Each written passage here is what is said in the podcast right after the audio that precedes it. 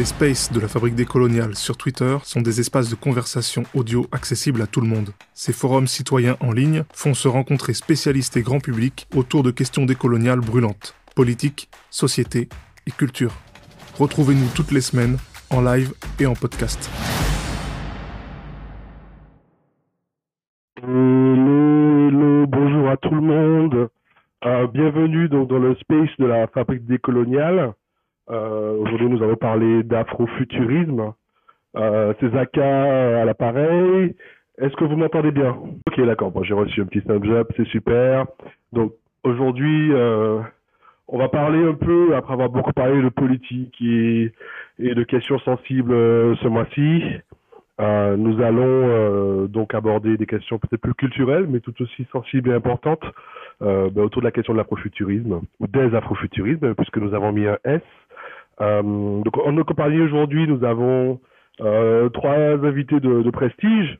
Nous avons donc Nadia Chanville, euh, qui est sociologue, professeur d'histoire géo au lycée Schellcher à Fort-de-France, mais qui est aussi écrivaine, auteur. Elle vient de sortir notamment Mon cœur bat vite aux éditions Mémoire d'Encrier. Nous recevons aussi, euh, bah, qui est aussi membre de la fabrique décoloniale, hein, Michael Rock, euh, qui est lui aussi écrivain, qui est une des grandes voix, on va dire, du fantastique euh, et de l'afrofuturisme, euh, même si on va revenir peut-être sur le terme euh, francophone. Euh, il a sorti notamment l'année dernière euh, un ouvrage qui a fait dalle qui s'appelle Témaron aux, aux éditions La Volte. Et puis, il s'apprête à sortir un, un nouveau roman qui s'appelle Les choses immobiles aux éditions Mu pour, pour la rentrée de septembre 2023. Et puis, last but not least, euh, Grégory Pierrot, euh, qui nous joint des, des États-Unis, si je ne me trompe pas, euh, qui est donc euh, professeur de, de littérature à, à Stanford, dans le Connecticut, à l'université de Stanford. Euh, mais on va pas le faire en anglais, il va, il va parler français, il est français et, et voilà, il va peut-être pouvoir vous en dire un peu plus sur lui. Il est un peu timide parfois, Grégory. euh, donc voilà, donc aujourd'hui Afrofuturisme, je vous ai mis euh, Outcast euh, en ouverture, euh, parce que l'afrofuturisme, ça commence beaucoup par la musique, euh, plutôt que par la littérature ou le cinéma. Euh, je vous ai mis aussi un peu de Sun Ra vers la fin, euh, par le jazz, euh, par le hip-hop, par la soul, euh, donc de Sun Ra, Funkadelic par la même, par la même Funkadelic des années 70, euh, Outcast qui a été vraiment, je pense, euh, euh, le porte-parole un peu de ce style et de cette vision artistique euh, des années 90 et 2000. Euh, et puis on pourrait parler aussi de Janelle Monet euh, à la fin des années 2000 et au début des années 2010, qui ont vraiment été les ambassadeurs, on va dire, de cette vision, euh, de ce twist du futur sur, sur, sur les réalités des afrodescendants. Alors on va commencer, ben déjà, je voudrais savoir si Michael, Grégory, Nadia, vous, vous, tout va bien chez vous? Est-ce que vous m'entendez? Est-ce que vos micros marchent correctement? Faites-moi un petit coucou. Bonjour, est-ce que ça marche Vous m'entendez Allô Salut, salut, ça marche pour moi aussi. Bonjour tout le monde. Euh, on va commencer sans embâche. Euh, euh, Qu'est-ce que ça veut dire afrofuturisme euh, Grégory, peut-être tu veux commencer sur cette question?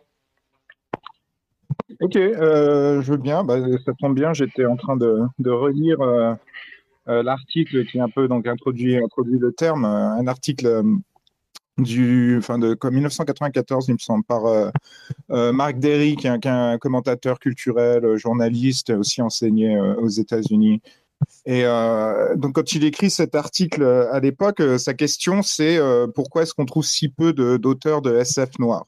Alors, bien sûr, il y a Butler, il y a Delaney, etc. Mais donc, comme il dit, ça fait pas beaucoup. Euh, et alors qu'à côté, donc, et aussi en parallèle à ce que tu disais euh, plus tôt, euh, on retrouve les thèmes, euh, des thèmes de SF, mais dans la musique noire, dans, dans la BD, euh, dans les films, etc. Et donc, euh, partant de cette question-là, son article, euh, donc euh, c'est un peu une introduction. Ensuite, trois interviews euh, de, de Delaney, euh, Greg Tate, euh, donc le, journaliste et, euh, critique musical, et euh, Tricia Rose, qui est euh, une universitaire qui travaillait sur le hip-hop. Et donc, il leur pose des questions un peu euh, euh, liées à ça. Euh, donc, c'est un terme assez récent euh, pour, décrire. euh, je pense qu'il a changé euh, de- depuis, dans les 30 années, euh, depuis qu'on l'a utilisé la première fois. Euh, évidemment, ça s'est mieux défini. Euh, je pense qu'on lui a trouvé une histoire aussi. euh, donc, euh, commencer à regarder un peu, un peu plus loin dans le temps et aussi, je pense, à, questionner cette idée donc des futurs possibles noirs. Mais je pense que si on devait reformuler une définition, je pense que ce serait, pour moi, c'est vraiment ça. C'est euh, les approches euh, euh, spécifiquement noires, et encore une fois au pluriel ici, je pense que c'est quelque chose dont on parlera beaucoup aujourd'hui, de thèmes qu'on est habitué à voir traités dans, la science-fiction. Et donc cette idée aussi des, futurs possibles avec un angle particulièrement noir. D'accord, d'accord. Bon, on, a, on a commencé par, par, par, un petit travail de définition. Michael ou Nadia, vous voulez rajouter quelque chose? Euh, oui, euh, je pense que ce qu'il faut, comme l'a commencé à le dire aussi Grégory en parlant du pluriel, euh, il faut voir que l'afrofuturisme, enfin ce qu'on appelle comme ça, ça se passe sur plusieurs territoires avec des enjeux qui diffèrent beaucoup selon, selon les territoires, puisqu'on écrit d'abord depuis, depuis son lieu.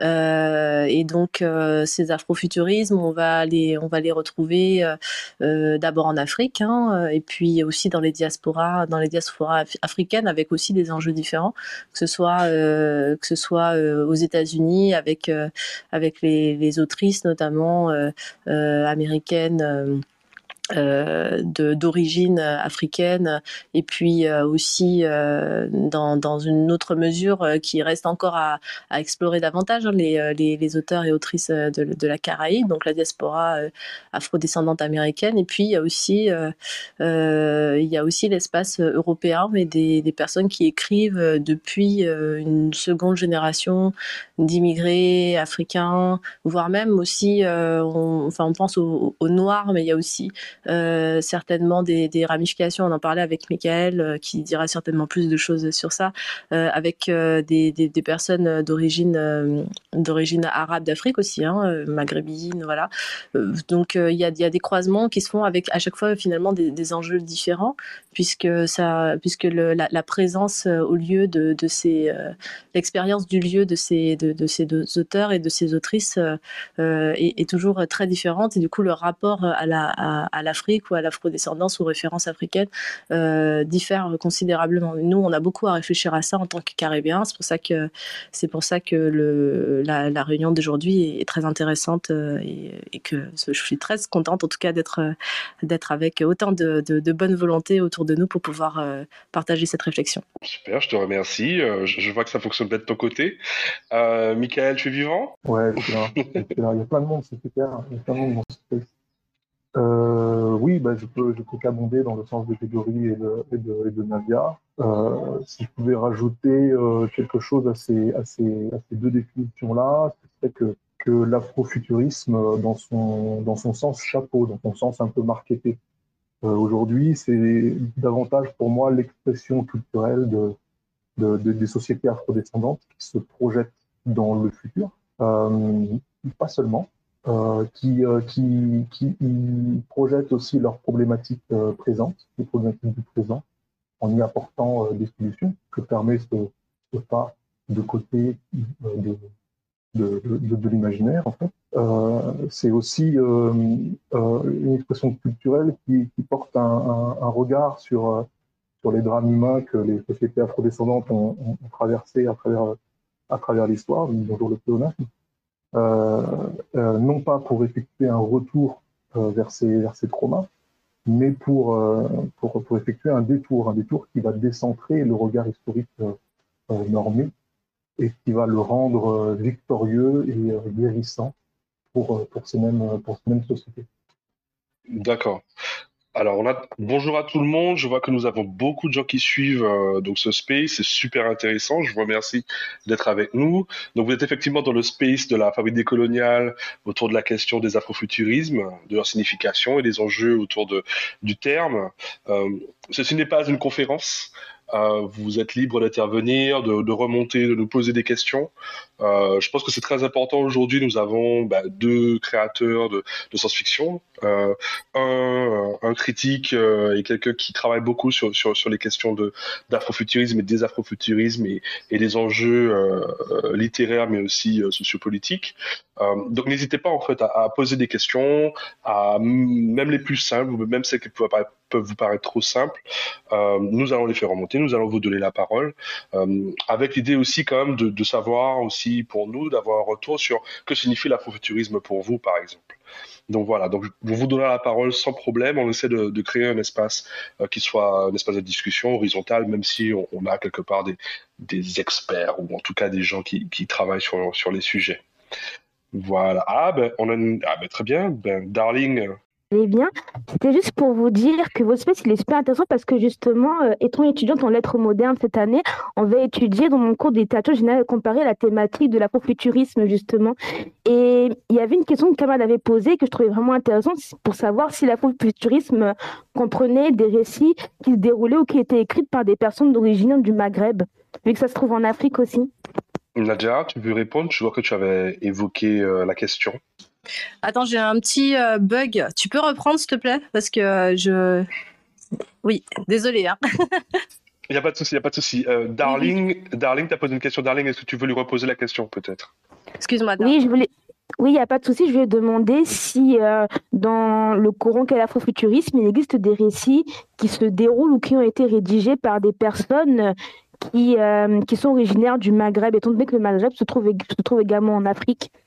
Ah oui, oui, oui, non, ça, il faudrait poser la question justement à, à, parce que je disais dans mon intervention que c'était une conversation que j'avais eue avec lui, que je trouvais super intéressante. Donc, Mickaël, si, euh, si, si tu peux lui répondre justement parce que euh, tu te souviens quand on parlait euh, de, ces auteurs euh, qui écrivent des textes et on se demandait est-ce qu'on pouvait les intégrer dans l'afrofuturisme, des textes qui sont écrits par des personnes originaires du Maghreb et qui vivent en France et qui disent aussi quelque chose d'intéressant du rapport à l'Afrique, puisque c'est aussi l'Afrique, voilà, et, et, qui construisent comme ça de nouvelles histoires futures pour, pour ces peuples-là?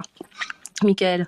Ouais, c'est des, questions qui, euh, qui, émergent et auxquelles on essaye de répondre petit à petit euh, euh, dans, la, dans construction de ce mouvement, dans, la, continuité de ce mouvement qui, n'arrête pas d'évoluer, de, changer. c'est une, vraie question qui se pose parce qu'elle a été, en fait, elle, émerge à partir du moment où, où, où Mehdi Okorafor épingle le terme de, de, de, pour parler de sa, de sa littérature, pour parler de Dignity notamment. Euh, elle, elle, épingle aussi le, le terme de euh, African Judaism, euh, qui est du coup possiblement traduisible par fantaisie africaine. Mais en fait, ce qu'elle ce qu'elle fait, c'est que elle ouvre un lieu de, de, d'exploration et de, de création qui va être spécialement dédié au continent africain, là où l'afrofuturisme épinglé par Mark Berry et Alondra Nixon se concentre uniquement sur les, projections euh, futuristes euh, des Afro-Américains du continent, des, États-Unis et du Canada. et, donc en, épinglant ce, futurisme africain, en le, en scindant de ce, de mouvement afrofuturiste, euh, elle ouvre la possibilité effectivement que toutes les cultures présentes sur le continent africain puissent se, projeter et s'exprimer dans des, dans des dynamiques d'imaginaire euh, et, euh, et, du coup, effectivement, les, euh, les, les peuples du nord de l'Afrique ne sont pas exclus de cette African Futurism dans ce sens-là. Et, je pense que c'est des, questions qui méritent d'être creusées encore plus. Là, c'est peut-être une première réflexion qui, a, émergé à partir de, de la discussion qu'on a eue, Nadia et moi, à ce sujet-là. Euh, et puis, euh, et puis une discussion que j'ai eue aussi avec Yasmine Jebel qui, euh, qui, qui sort cette année, qui a sorti pardon, ce mois-ci, le 11, le 11 janvier, son premier roman qui s'appelle Sirène et l'oiseau maudit et qui, qui entre dans ce, dans ce travail d'imaginaire des, des, des, peuples nord-africains. Alors, je vois que Grégory lève la main. Vas-y, tu peux intervenir je fais ça comme, comme à l'école, euh, des formations professionnelles. Euh, oui, bah, je voulais euh, juste parler un peu un truc que, que, Nadia et Michael ont, mentionné en, passant. on, est, on est à environ une trentaine d'années donc de, de, l'histoire de, de, cette étiquette hein, afrofuturiste. Et euh, c'est vrai que, enfin, à l'origine, c'est vraiment, euh, ça regarde vraiment en particulier un mode d'expression afro-américain euh, centré sur les États-Unis et de manière peut-être un peu paradoxale, centré sur la vision souvent ahistorique ou, ou plutôt proto-historique une vision culturelle de l'Afrique depuis les États-Unis. Et je pense que ça, crée des cercles un peu concentriques comme ça. Il y a une, histoire de, des visions de l'Afrique euh, venant des États-Unis, une histoire des visions mythologiques de l'Afrique depuis les États-Unis. Et donc, ce qu'on voit maintenant, c'est justement une, extension de, ces connexions aussi, et puis du, sens que, que je pense qui est, vraiment euh, euh louable et, qui, euh, encore une fois, nous, permet de, de, de regarder euh, ailleurs de cette manière je pense un des premiers euh, euh, développements, enfin des, agrandissements du, champ, cette manière aura aussi été de, de regarder dans l'histoire de ces visions de l'Afrique euh, aux États-Unis et voir que déjà, enfin, l'histoire de ces visions-là est aussi déjà une histoire assez globale. Il y a une influence caribéenne, notamment sur, enfin, sur la pensée noire américaine, qui est aussi inséparable de ce phénomène. Enfin bon, je veux pas trop euh, développer, mais je pense qu'il y a un truc intéressant avec l'afrofuturisme pour moi, c'est que, enfin, c'est aussi euh, une manière au final de, de, de, de, réviser ce qu'on pensait, qu'on savait à la fois sur l'histoire, mais aussi sur l'histoire culturelle euh, bah, bah, de l'Occident, mais aussi de, de l'Occident en contact donc avec l'Afrique et la diaspora. Je, pense au contraire, tu ne devrais pas hésiter à, développer. C'est super intéressant. Qu'est-ce que tu veux dire par là euh, sur, le changement de cette vision de l'Occident euh, et, comment l'Occident finalement rencontre euh, bah, les Amériques, l'Afrique, etc. Euh, donc, quand, on parle de, de donc, je reviens encore une fois à la question de Derry quand il demande pourquoi est-ce qu'il n'y a pas plus euh, d'auteurs de science-fiction noire, euh, mais aussi il discute donc ces, ces, ces expressions de, dans, la culture afro-américaine d'engagement avec la technologie, enfin tous les thèmes qu'on associe en général à la science-fiction. une des réponses que lui donne Greg Tate notamment, il lui dit oui, mais en fait les thèmes développés dans la science-fiction, sous ces thèmes qui ont à voir avec l'aliénation, etc., etc. Euh, il dit en fait c'est l'histoire, euh, c'est l'histoire des Noirs dans l'Occident. C'est euh, si on veut parler d'enlèvement par des extraterrestres, bon, enfin comme il dit, il y, a, des thèmes qu'on retrouve, enfin voilà, qui, semblent être la transformation de l'expérience noire dans l'Occident en une espèce de métaphore. Si, enfin, j'en je, je, parle souvent. Lui, il dit ça en passant.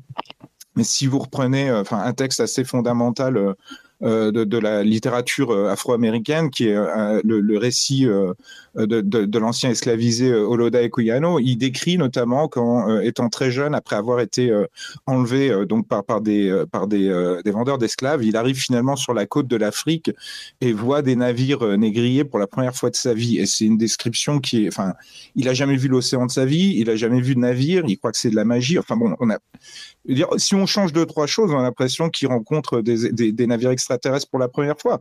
Euh, c'est à la fois un peu abusif de le dire dans ces termes-là, mais c'est aussi exactement pour moi ce dont on parle. Euh, l'afrofuturisme, c'est un regard vers le futur, mais c'est aussi un regard vers le futur qui est constamment informé par un passé qui n'est pas forcément, qui fait pas forcément partie euh, de, la culture, comment dire, de, fin du, de l'encyclopédie de, de l'Occident, mettons. Mmh.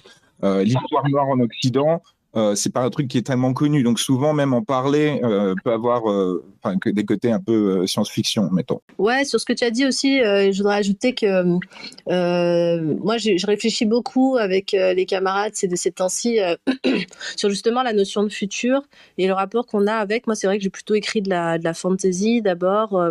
ça m'est arrivé d'écrire de la science-fiction.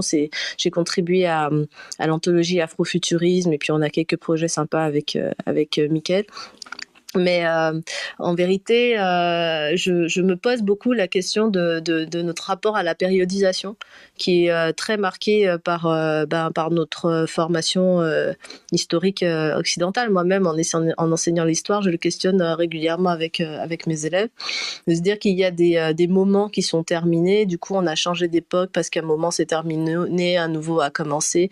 Et ces, et ces références-là de, du découpage de l'histoire de l'humanité, euh, je suis pas convaincue en tant qu'autrice, en tout cas pas en tant que prof d'histoire, mais plutôt en tant qu'autrice, je suis pas convaincue qu'elle qu'elle résonne euh, de la même manière en moi. Et finalement, la séparation qu'on fait euh, entre afrofuturisme et, euh, et, et, fantasy, elle repose sur une temporalité généralement, c'est-à-dire se dire qu'on invente dans, la fantasy, on invente un monde qui est plutôt un fantasme d'un passé, où généralement euh, c'est plutôt un fantasme du Moyen Âge européen à la base, et puis là on, développe des, fantasmes de, Moyen Âge africain, non, ça fonctionne pas si, si bien que ça, notamment du point de vue de la Caraïbe, c'est encore plus compliqué, et finalement euh, en tout cas, moi, quand je, quand je l'envisage, quand, quand je crée ces mondes-là, euh, je les envisage aussi euh, dans une dynamique où le, le, passé, le présent et le futur communiquent et euh, où notre rapport au temps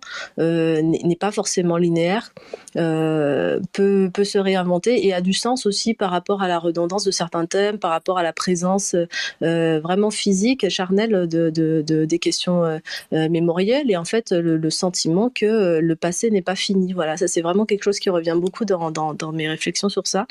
En fait, est-ce qu'on peut vraiment parler du, du, passé et du coup être en train de dire qu'on fait de, de la fantaisie quand et pas de la science-fiction, euh, quand, on, quand on place certaines histoires dans une certaine temporalité, alors que ce passé-là n'est pas fini et que les enjeux de ce passé-là concernent notre futur aussi.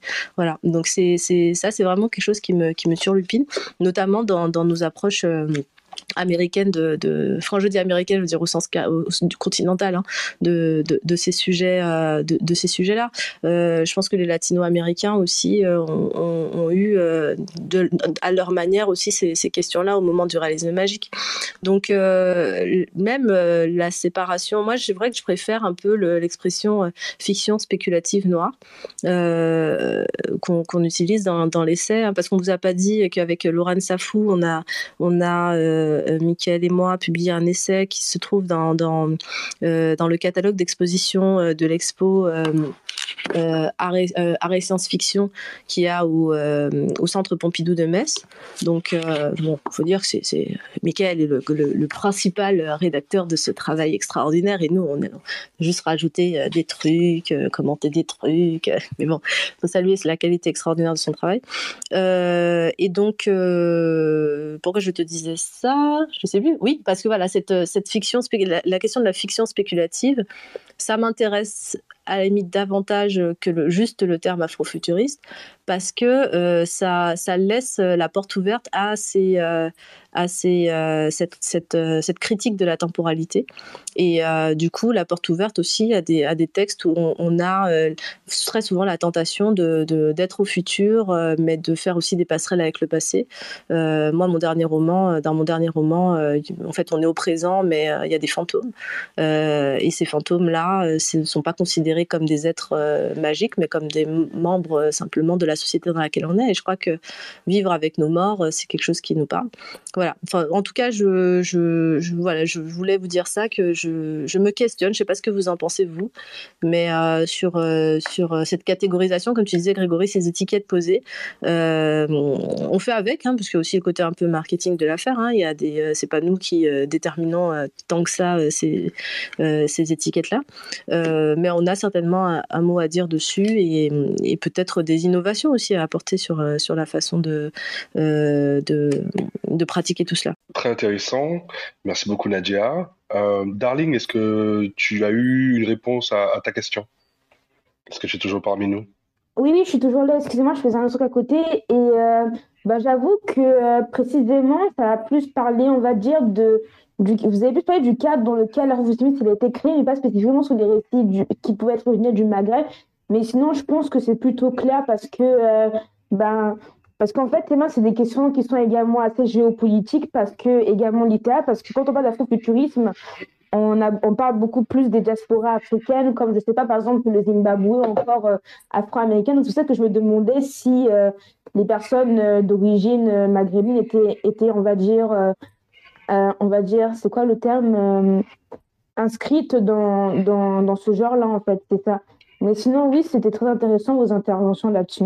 Pour, euh, pour, toucher plus précisément à ce que tu disais, euh, je ne sais pas si, enfin, euh, c'était peut-être pas clair quand je suis intervenu la première fois. Ce que je voulais dire par rapport à ça, c'est, je pense, que c'est devenu une question maintenant euh, justement, mettons 30 ans après que le, terme était introduit, maintenant que donc tout le monde, on a de plus en plus les conversations dont parlait Nadia, c'est-à-dire les gens disent, bah, bah, alors vous dites le préfixe afro, vous voulez dire quoi? Parce que euh, voilà, quand les Américains disent, les Américains des États-Unis disent afro, ils pensent à quelque chose de très particulier, qui est aussi très américano-centré, qui intègre pas forcément déjà les, diasporas, les, les, communautés de la diaspora noire aux Caraïbes. Euh, ils pensent souvent pas du tout aux Africains eux-mêmes, mais plutôt à leur idée de l'Afrique. Mais quand tu commences à penser à l'Afrique, les questions dont tu parles euh, doivent, enfin, montent forcément.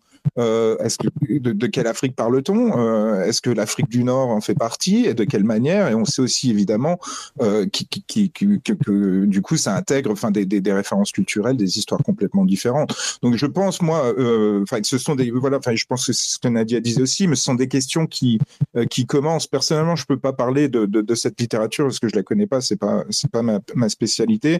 Je connais pas les, les auteurs dont Nadia et Michael parlaient, mais je pense que c'est clair que ça euh, euh, c'est une des questions euh, à l'horizon.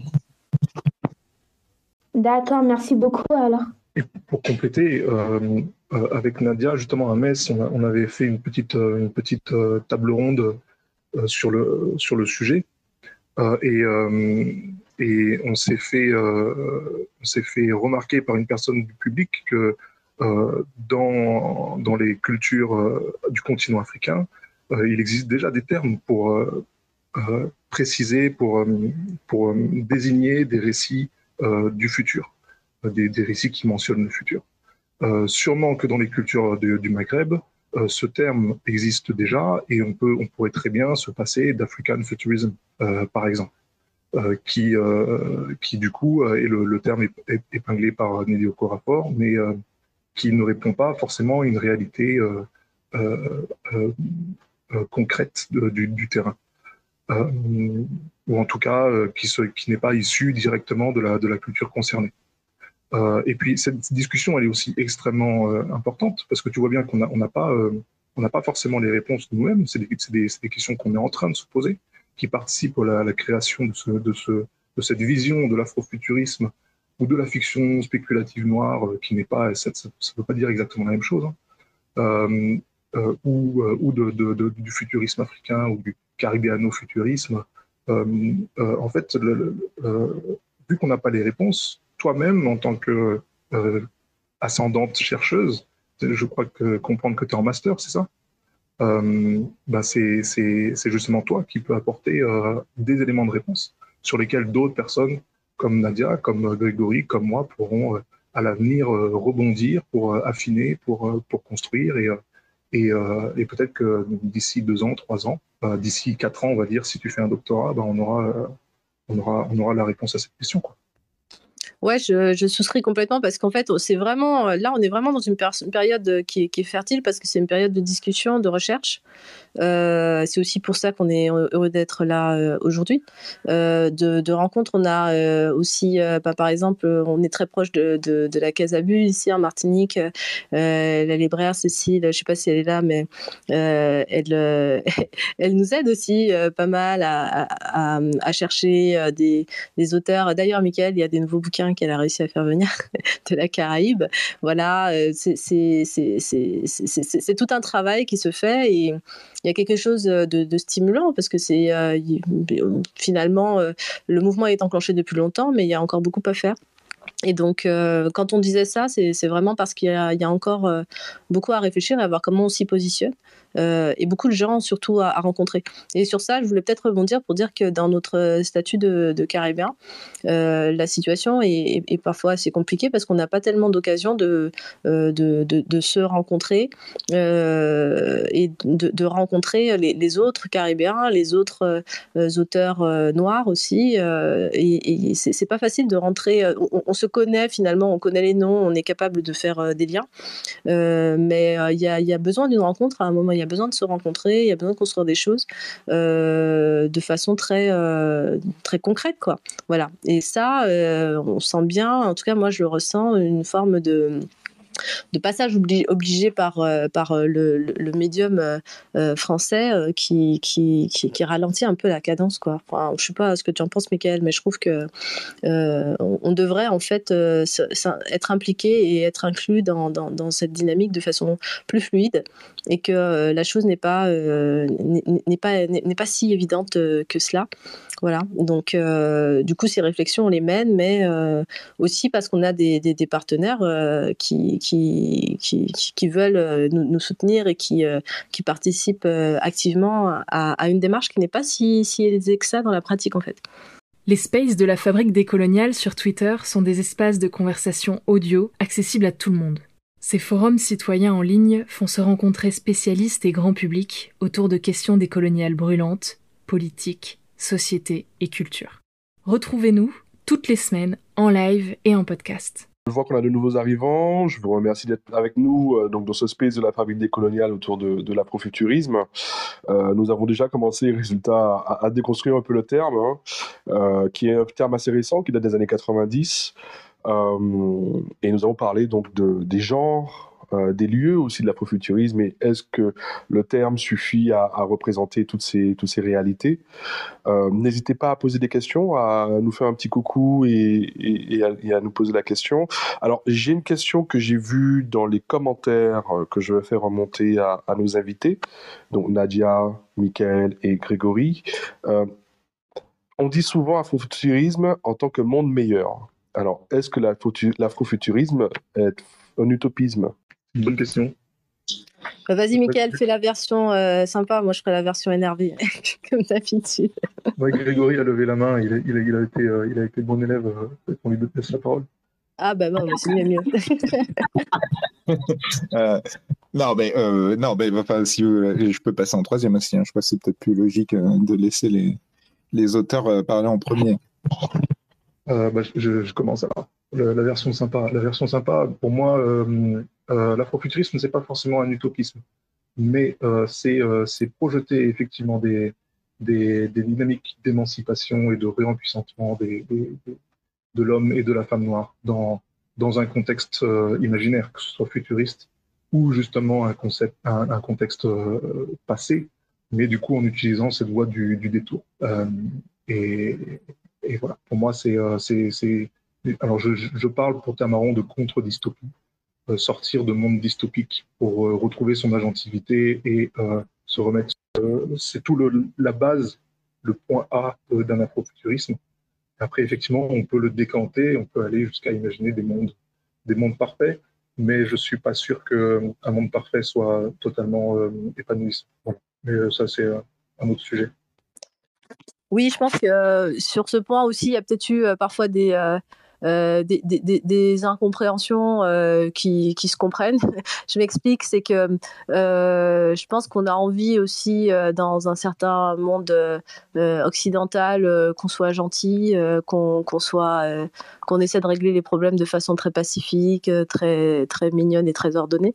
Et donc si si on est si dans, le domaine des imaginaires en fait, eh bien on va on va se, projeter dans quelque chose de toujours très très positif, euh, très euh, euh, très joyeux, très.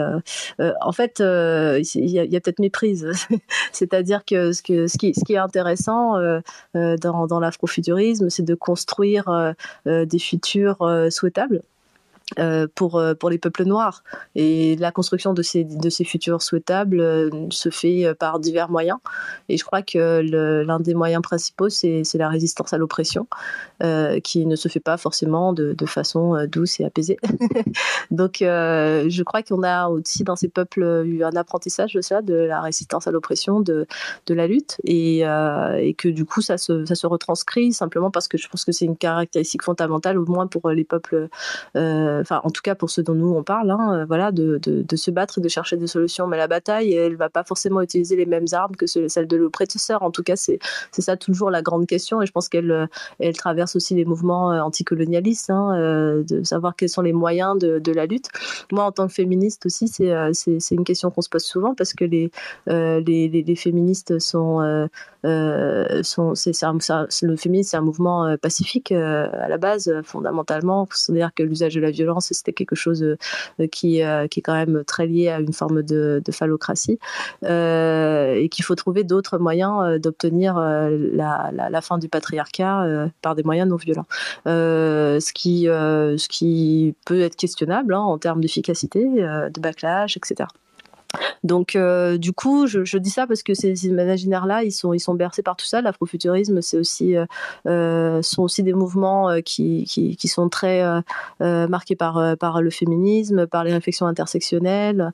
Et en fait, du coup, il y a une réflexion sur un futur souhaitable parce que c'est le, parce que c'est le projet, c'est c'est l'horizon en fait d'un futur, de, de, futur souhaitable au pluriel pour les, pour les peuples noirs, pour chaque peuple qui, qui est illustré en tout cas dans, dans, ses œuvres.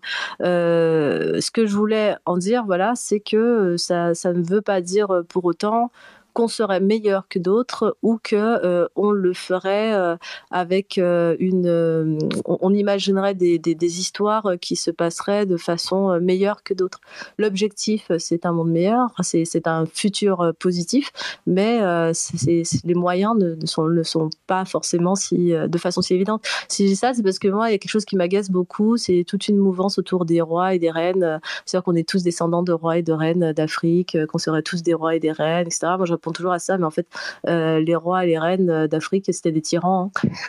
et moi, mes, ancêtres, ils se sont battus contre la monarchie et euh, pour, la République, même si ça fait un peu bizarre pour certains, n'empêche que quand même, la, question de la liberté, de, l'émancipation, je suis pas sûre qu'elle se passe mieux dans une monarchie que dans, une, que dans un système au moins collégial, démocratique ou expérimental de ce type. Quoi. Voilà. Donc du coup, je, crois que il faut pas faut, pas non plus tomber dans, l'idée que nous serions meilleurs que d'autres êtres humains parce qu'à ce moment-là ça nous ferait sortir de l'humanité. L'humanité en soi euh, n'est pas parfaite. Les humains font des trucs moches. Les humains se trompent. Les humains sont violents. Les humains euh, euh s'entretuent. C'est pas euh, typique des blancs en fait. C'est c'est quelque chose qui, qui se passe dans l'histoire. Et donc revendiquer l'humanité ça passe aussi par revendiquer sa part sa part euh, de, cruauté. En tout cas, bon, moi, ces temps-ci, euh, j'écris plutôt euh, avec cela à l'esprit. Et, du coup, quand on parle de ces, aspects très positifs, j'ai attention, ça ne veut pas dire tout rose, bon, bonbon, je sais pas quoi.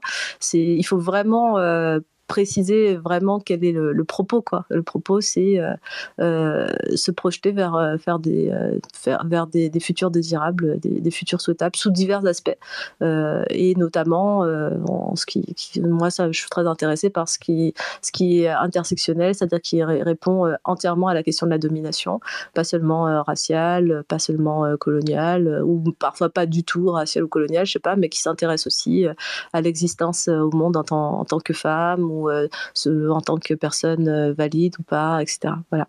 aussi sur les questions LGBT, je voulais dire, euh, c'est vrai que ça aussi, c'est quelque chose qui, qui paraît aussi régulièrement et qui est assez intéressant.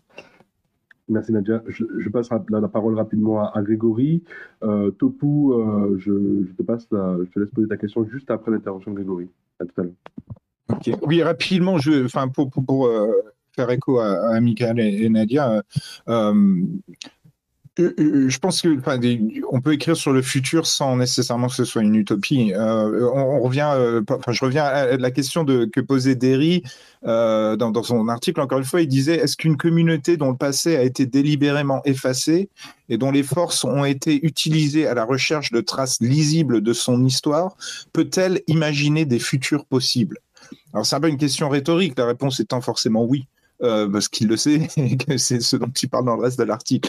Mais ces futurs possibles, je pense, sont intéressants parce que souvent, ça peut être des futurs antérieurs. On regarde euh, le passé, une vision du passé et comment le futur aurait pu être différent. Euh, et de la même manière, on utilise le passé pour, pour, pour imaginer d'autres futurs. Et je pense à ce niveau-là, et je pense que ça fait écho à ce que disait Nadia, certains textes de, Octavia Butler sont, sont assez typiques de, ça. quoi. C'est-à-dire, elle, il y a un côté euh, justement anti-romantique, je dirais anti. anti-héroïque à son approche de certaines choses. Comment, comment survit-on euh, face face à, l'esclavage, face à la cruauté, face à, la dictature. est-ce que est-ce qu'on fait la révolution? Enfin, comme disait Nadia, c'est on est c'est voilà, c'est l'approche très romantique qui qui nous qui nous flatte. Enfin, je veux dire, je pense du, fait de, l'éducation qu'on a tous eu. Mais Butler, ce qui l'intéresse, elle, c'est justement ce qui est pas ce qui ce qui n'est pas héroïque, la manière dont, dont les gens survivent en faisant ce qu'ils ont à faire, quoi. Et qui, pour le coup, est peut-être beaucoup plus ce qui concerne euh, beaucoup de nos ancêtres et euh, justement ces ancêtres qui n'étaient pas euh, rois ou reines, gentils ou pas. Donc je pense dans l'afrofuturisme, c'est aussi cette dimension-là, à savoir que le futur n'a pas à être rose, mais, l'imaginer même, dans toute sa, potentielle cruauté, c'est aussi ça, l'afrofuturisme, sachant que voilà, la catastrophe, c'est à la fois le passé et un présent continu. Euh, donc, euh, imaginer le futur, c'est aussi imaginer le futur dans le contexte de, cette, de cette catastrophe continue. Merci Grégory. Alors, je vois qu'on a euh, Topo qui est avec nous. si tu veux, c'est Topo ou Topo d'ailleurs, n'hésite pas à préciser. tu peux poser ta question. alors, vous m'entendez bien? Oui, nickel. Ok. Donc, ouais, non, c'est Topo. En fait, euh, oui, je, euh, je, suis content d'avoir vu ce space parce que l'afrofuturisme, en fait, dans l'idée en soi, ça m'intéresse beaucoup. En fait, euh, sur ce que ça veut dire, en fait, sur ce que sa signification, ce que ça peut refléter, en fait, pour les, afrodescendants. Et c'est vrai que la première, la première personne qui a posé la question a soulevé un bon point, c'est-à-dire est-ce que le Maghreb est inclus dans cette idée? C'est vrai que moi, à titre personnel, quand j'entendais afrofuturisme, peut-être parce que ça, on va dire, c'est un peu des, aux États-Unis, j'entendais plutôt euh, descendants, donc euh, des afro-descendants, donc euh, la diaspora noire africaine, et pas du tout euh, le Maghreb. Mais c'est vrai que c'est une question qui peut être intéressante à se poser, qui, qui pour le coup, en tout cas, m'a interrogé. Donc, pour revenir à ma question, c'est en soi l'idée de l'afrofuturisme, j'ai, le sentiment, en moi, étant passionné de science-fiction, je m'intéresse à beaucoup de, donc du coup, à, donc les science-fiction classiques qu'on a, donc surtout les séries, euh, quelques livres. Euh, maintenant, c'est vrai. Euh, dans l'idée, en fait, moi, je me demande est-ce que, au niveau de vers quel afrofuturisme on va se diriger? Est-ce qu'on va se diriger vers l'afrofuturisme, on, on va dire, où il y a une certaine forme de revendication, de, de, de, voilà quoi, euh, replacer, donc là, bon, vu que mon idée de base c'était donc euh, l'afrofuturisme descendant de, de, de, des Noirs africains, donc euh, et des, Africains noirs.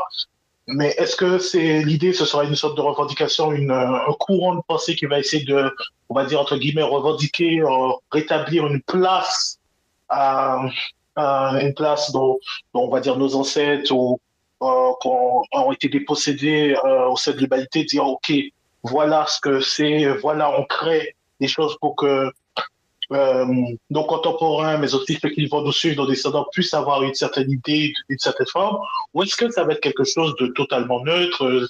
C'est-à-dire, bien que, pour, à mon sens, l'art n'est jamais neutre, mais est-ce que c'est quelque chose qui va être, si on s'imagine quelque chose de plutôt neutre, où on va se diriger, euh, ok, ça existe, c'est une histoire de science-fiction, ça s'avère se passer euh, euh, sur le continent africain. C'est où ça s'avère se passer euh, dans des dans où la majorité des personnes sont euh, sont sont sont, descendants de, de, pays, euh, enfin descendants en fait de, sont de la diaspora africaine. Est-ce que en fait lequel des deux, à mon sens j'ai l'impression c'est plutôt on va se diriger vers la première, mais est-ce que il y a quand même une idée sur la seconde qui est quand même de, de dire on crée un genre, on crée une science-fiction, plutôt peut-être éveiller peut-être les gens, euh, euh, je veux dire, à la science ou on va dire à se projeter dans, le futur, peu importe, euh, peu importe leur couleur de peau, peu importe leurs origines. Et, voilà quoi. C'est un peu ça l'idée. Ma question c'est, selon vous, vers quoi on va se diriger? Que bon, je me fais une petite idée, mais vers quoi on va se diriger sur ces deux, en fait, sur ces deux chemins. Voilà, c'est tout pour ma question. Merci Topo. Alors, qui se dévoue? Je, vais, commencer en tout cas.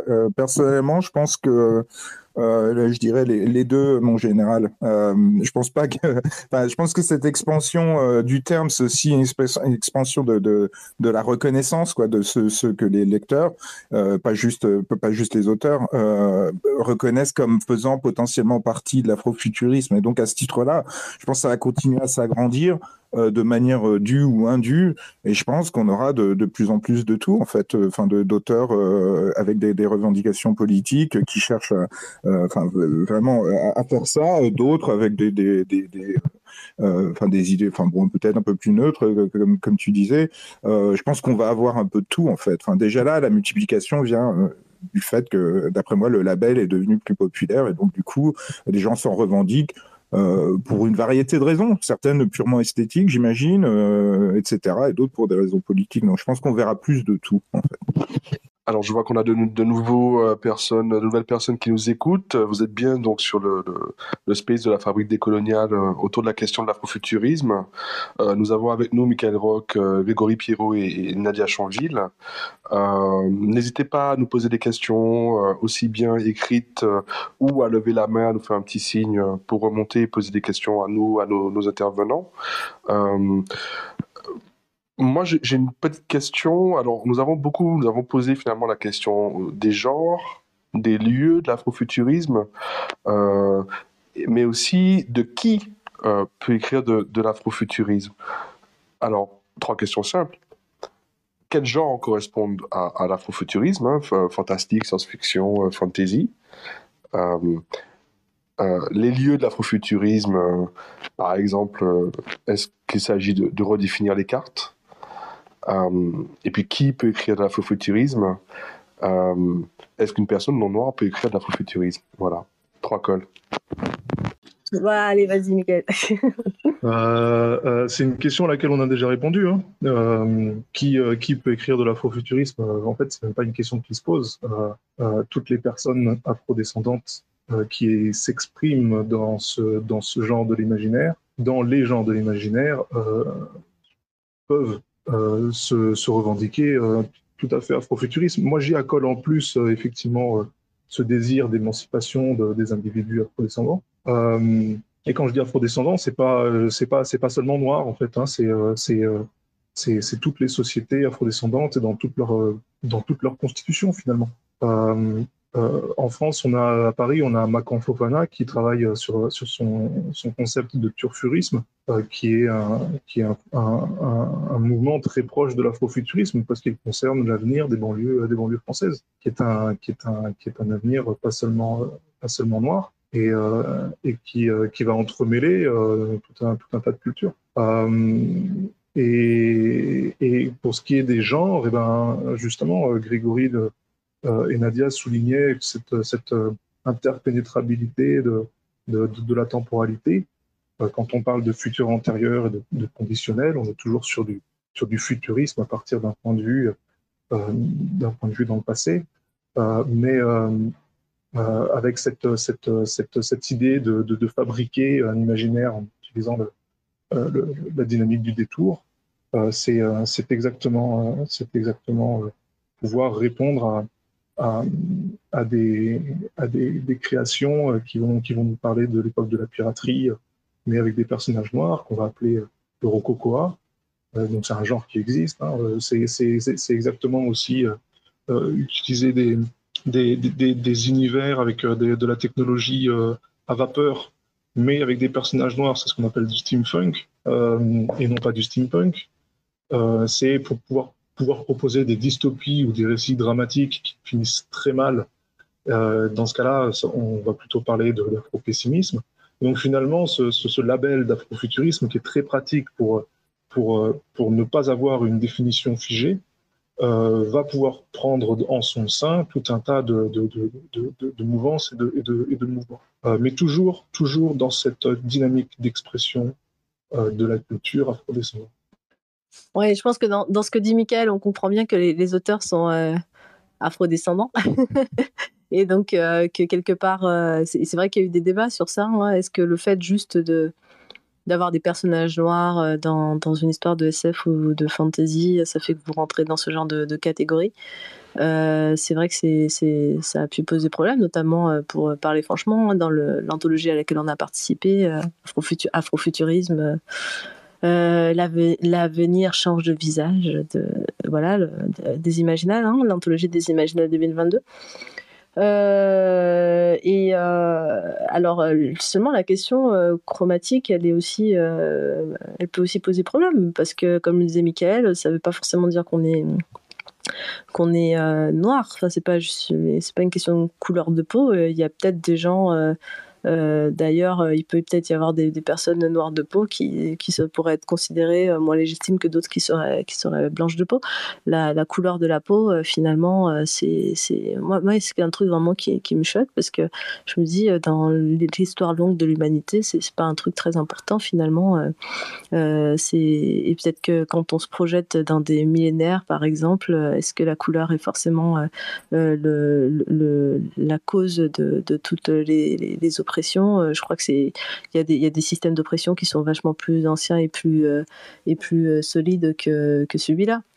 En fait, il y, a, des causes historiques surtout. Donc, je crois que c'est plutôt être héritier d'une histoire, héritier d'une histoire et, et en faire aussi l'expérience en tant qu'artiste, parce que finalement, c'est un travail d'artiste. Et ce travail d'artiste, il consiste à voir le monde qui vous traverse et à voir comment vous le, transcrivez, comme si vous étiez le prisme par lequel passe cette lumière. Voilà. Et, ça, je, je, pense qu'il faut, qu'il faut que ce soit les personnes principalement concernées, en fait les personnes principalement concernées euh, par, euh, euh, par les enjeux auxquels sont confrontés les, peuples noirs dans, dans, le monde.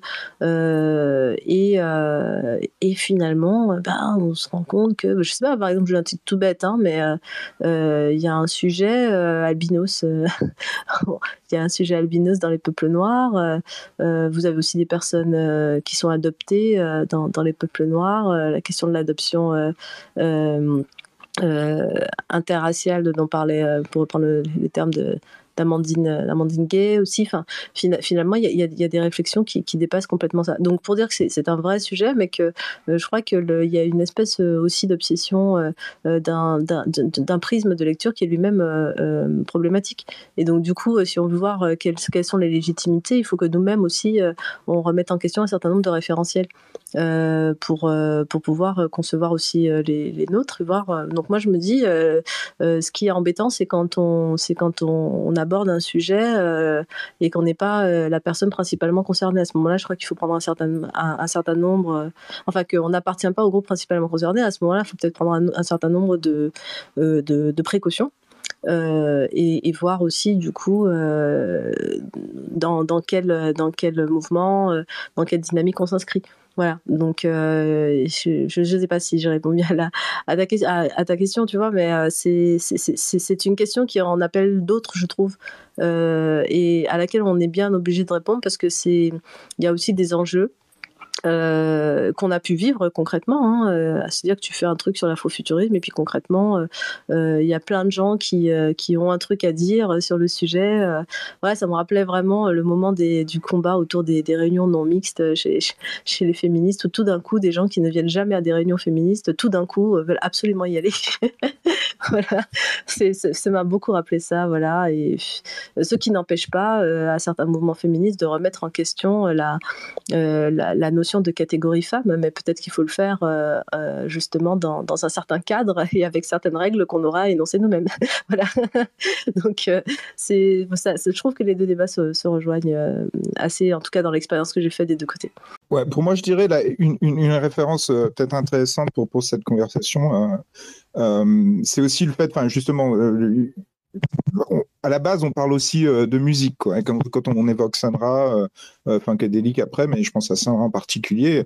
voilà, enfin, figure du, free jazz, qui, qui, est un genre qui, pour, le meilleur, peut-être surtout pour le pire, mais c'est une autre conversation, est, devenu très blanc et qu'il était déjà, enfin, dans les années 60 en tout cas, qui avait, avait une, une audience très blanche. Et donc, quand on revient à la question, est-ce que des blancs peuvent écrire de l'afrofuturisme Je me demande si la question, c'est pas plutôt est-ce qu'ils devraient? Parce que est-ce qu'ils peuvent? Oui. Enfin, je pense dans, dans la mesure où, n'importe qui peut écrire n'importe quoi. Enfin, je veux dire, ils peuvent reprendre les thèmes, ils peuvent imiter. Enfin, vous voyez ce que je veux dire. Il y a une production culturelle en soi. on n'empêchera jamais quiconque d'essayer de la reproduire euh, que ce soit euh, à l'identique, un peu différemment, etc., etc. Euh, je pense aussi sincèrement qu'il y a des textes qui existent déjà par des auteurs blancs, je dirais Bradbury, par exemple, enfin son, nom m'échappe, mais bon, qui, qui, donc je considère qu'ils font partie de cette constellation, en tout cas ils sont en conversation avec des textes afrofuturistes. Euh, est-ce que ces auteurs-là se considéreraient comme afrofuturistes? Je ne pense pas. Mais je pense que des textes auxquels je pense, il y a, aussi un effort euh, de, comment dire, de, conscience personnelle. Ce sont des gens...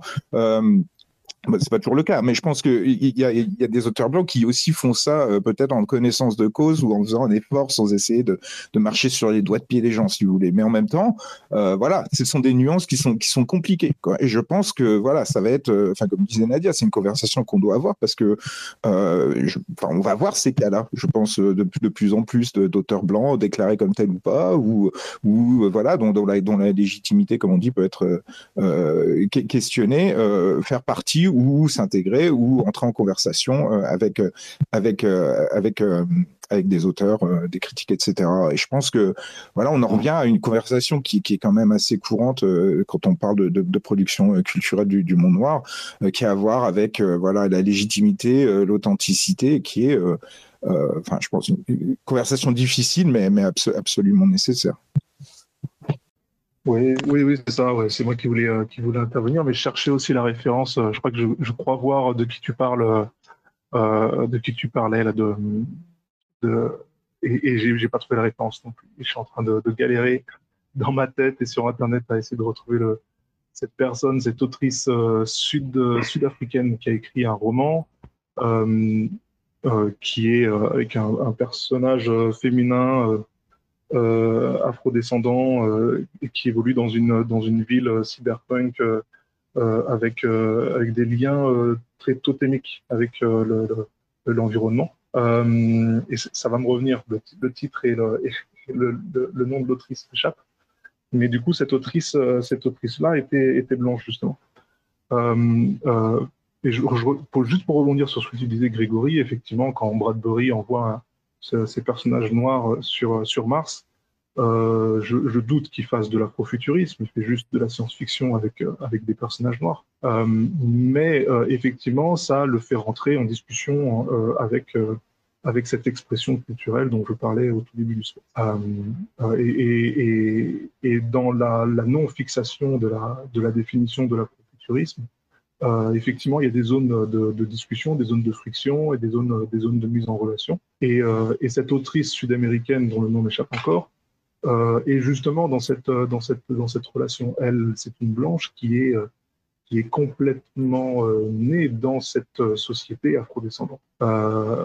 Et, et, son roman est reconnu comme l'un des, des, romans quelque part fondateurs de, de la nouvelle vague afrofuturiste euh, des, des, années 90 euh, et reconnu euh, par, par ses pairs auteurs et autrices afro-américains. Euh, donc ça, ça, pose bien le, ce, constat qu'il y, a une, y a une relation qui est, à, qui est à parcourir, qui est à discuter, qui est à, qui est à interroger, euh, qui, est, qui est perméable, euh, si tant est effectivement que, que le, un, personnage, un, un, autorat blanc euh, puisse, euh, puisse euh, regarder le, le, les sociétés afrodescendantes à partir de sa propre, de sa propre place, de son propre centre. C'est-à-dire, c'est quoi être blanc dans une société afrodescendante? C'est quoi, c'est quoi, c'est quoi euh, Quels sont les, les, les jeux de, domination, d'oppression ou de ou de ou d'immobilisme qui vont qui vont être en, place ou d'horizontalité? D'échange, de partage euh, des ancêtres, des cultures. Euh, quels sont ces jeux-là? Voilà, ça c'est aussi, c'est aussi, je pense, un pan de l'afrofuturisme, des afrofuturismes qui va, qui va être exploré dans les, dans les prochaines années. Ça répond aussi à ta question, Topu, par la même occasion. Ce podcast est produit par Zist, la revue culturelle antillaise qui remet les marges au centre. Elle est accessible en ligne gratuitement et en version numérique à 12 euros sur zist.co. Donc, euh, vous êtes bien dans, dans, le, dans le space de la fabrique décoloniale autour de la question de, de l'afrofuturisme ou des afrofuturismes. Euh, nous sommes en présence donc de Michael Roch, euh, de Nadia Chanville et de Grégory Pierrot. Je trouve que cette première heure a été particulièrement riche. Si vous avez des questions, n'hésitez pas. Si vous pouvez les poser par écrit dans, dans la conversation, vous pouvez aussi lever la main et nous demander à parler. Hein. On essaie d'avoir un espace aussi horizontal que possible. Euh, et je voulais parler tout à l'heure en fait de la question euh, qui n'est pas seulement une question littéraire, hein, de, de, qui parle, qui peut écrire et, de quoi peut-on parler, euh, mais aussi peut-être de questions plus plus dures. Qui, qui, sont aussi les questions de l'industrie, de, de, la représentation, euh, de qui bénéficie finalement d'un art ou, de sujets d'une certaine vision du monde. Et, pour le coup, elle se pose justement euh, peut-être maintenant avec le succès du terme euh, afrofuturiste. Euh, vous avez mentionné vos deux dernières expériences donc aux, Imaginales et, je crois aussi en participant à, une exposition à Pompidou à, Metz. Euh, finalement à, qui, bénéficie euh, ou à qui peut-être devrait bénéficier aussi euh, le succès de l'afrofuturisme Ou est-ce que cette question n'a pas de sens? Euh, Ouais, moi je vois. Euh, enfin, oui, oui, Grégory, juste sur Metz. Ben justement, on s'est fait cette réflexion que c'est à Metz qu'on se retrouve. Ben, on a rencontré plein d'artistes, c'était vraiment très stimulant. On a commencé à, poser des bases de projets et tout. Non, c'était super intéressant, mais c'est à Metz qu'on se retrouve. Et finalement, c'est effectivement à Metz que s'organise euh, cela dans le cadre d'une expo sur, euh, sur la science-fiction d'une manière générale et pas euh, spécialement sur euh, l'afrofuturisme qui nous met dans un recoin. On est la dernière partie de l'expo, ce qui ça veut pas dire que c'était pas bien, hein, c'était vachement bien, hein, mais, mais, mais oui, on en voit aussi dans un certain sens les, les limites. Euh, et euh, il faut que ça, puisse profiter déjà aux, artistes. Hein, J'ai envie de dire qu'il y, a la question aussi de, euh, ben de, l'économie des, artistes euh, noirs aussi, hein, de leur visibilité, euh, notamment quand on est en plus insulaire. Je pense que c'est c'est aussi une, vraie question. Et, sur nos propres territoires, ce n'est pas facile de, mettre en, action, comme je disais tout à l'heure, un mouvement littéraire qui, qui, qui, est à la fois en construction, c'est beaucoup dire parce que ça fait longtemps que ça existe, mais en, en, mouvement, quoi. Et euh, aussi, euh, enfin, il y a une vraie dynamique, mais, euh, mais, mais elle est diasporique, elle n'est pas forcément située. Donc, c'est, enfin, elle, est située à plusieurs endroits. Donc, c'est, ça, ça, rend les contacts et, et l'émulation. Compliqué. Euh, donc il y a des choses qui se passent, je crois, de façon beaucoup plus facile aux États-Unis. Mais euh, nous, euh, ce sont des vrais. Enfin là, je pense que répondre n'est pas forcément si évident du point de vue des, des artistes. Hein, J'ai dit parce que euh, c'est ce qu'on est en train d'expérimenter en fait, et en expérimentant aussi euh, euh les, les, les, difficultés qui qui sont pas étrangères au, au, au, système de, de domination qu'il a qu'on rencontre par ailleurs en tant que en tant que citoyen et citoyenne. Voilà, en tant qu'auteur noir, caribéen, femme etc. Enfin voilà, il y a plein de, choses qui rendent la chose un peu, euh, complexe. Je laisse Grégory euh, continuer. Tout d'abord, je voulais dire, j'ai grandi à Metz et ça me fait toujours bizarre d'entendre autant de gens parler Metz. Juste, un, à côté, euh, mettons. Mais oui, moi, je voulais juste revenir un peu. Enfin, j'avais cette conversation récemment euh, au sujet, encore une fois, euh, de la musique. Et je pense que c'est intéressant parce que beaucoup des, questions euh, autour desquelles on, tourne en ce moment, là, j'ai l'impression, pour moi, font écho à notamment ce que, je pourrais trouver justement dans les discussions sur, sur le jazz et le free jazz dans les années 60, à savoir un, style musical qui, qui était, enfin, qui se voulait, en tout cas pour beaucoup de ces, praticiens, sinon révolutionnaire, en tout cas radical, et euh, qui est forcément confronté donc au, au, euh, euh, de, la musique noire à l'époque, hein, problème donc d'exploitation, de, d'appropriation, etc., qui pour moi sont des problèmes économiques, hein, qu'on soit clair. Enfin, l'expropriation culturelle, c'est une conversation qui est liée, je pense, à notre conversation aujourd'hui, qui est aussi particulière, mais, qui, revient pour beaucoup à savoir, voilà, qui profite de, de ces productions.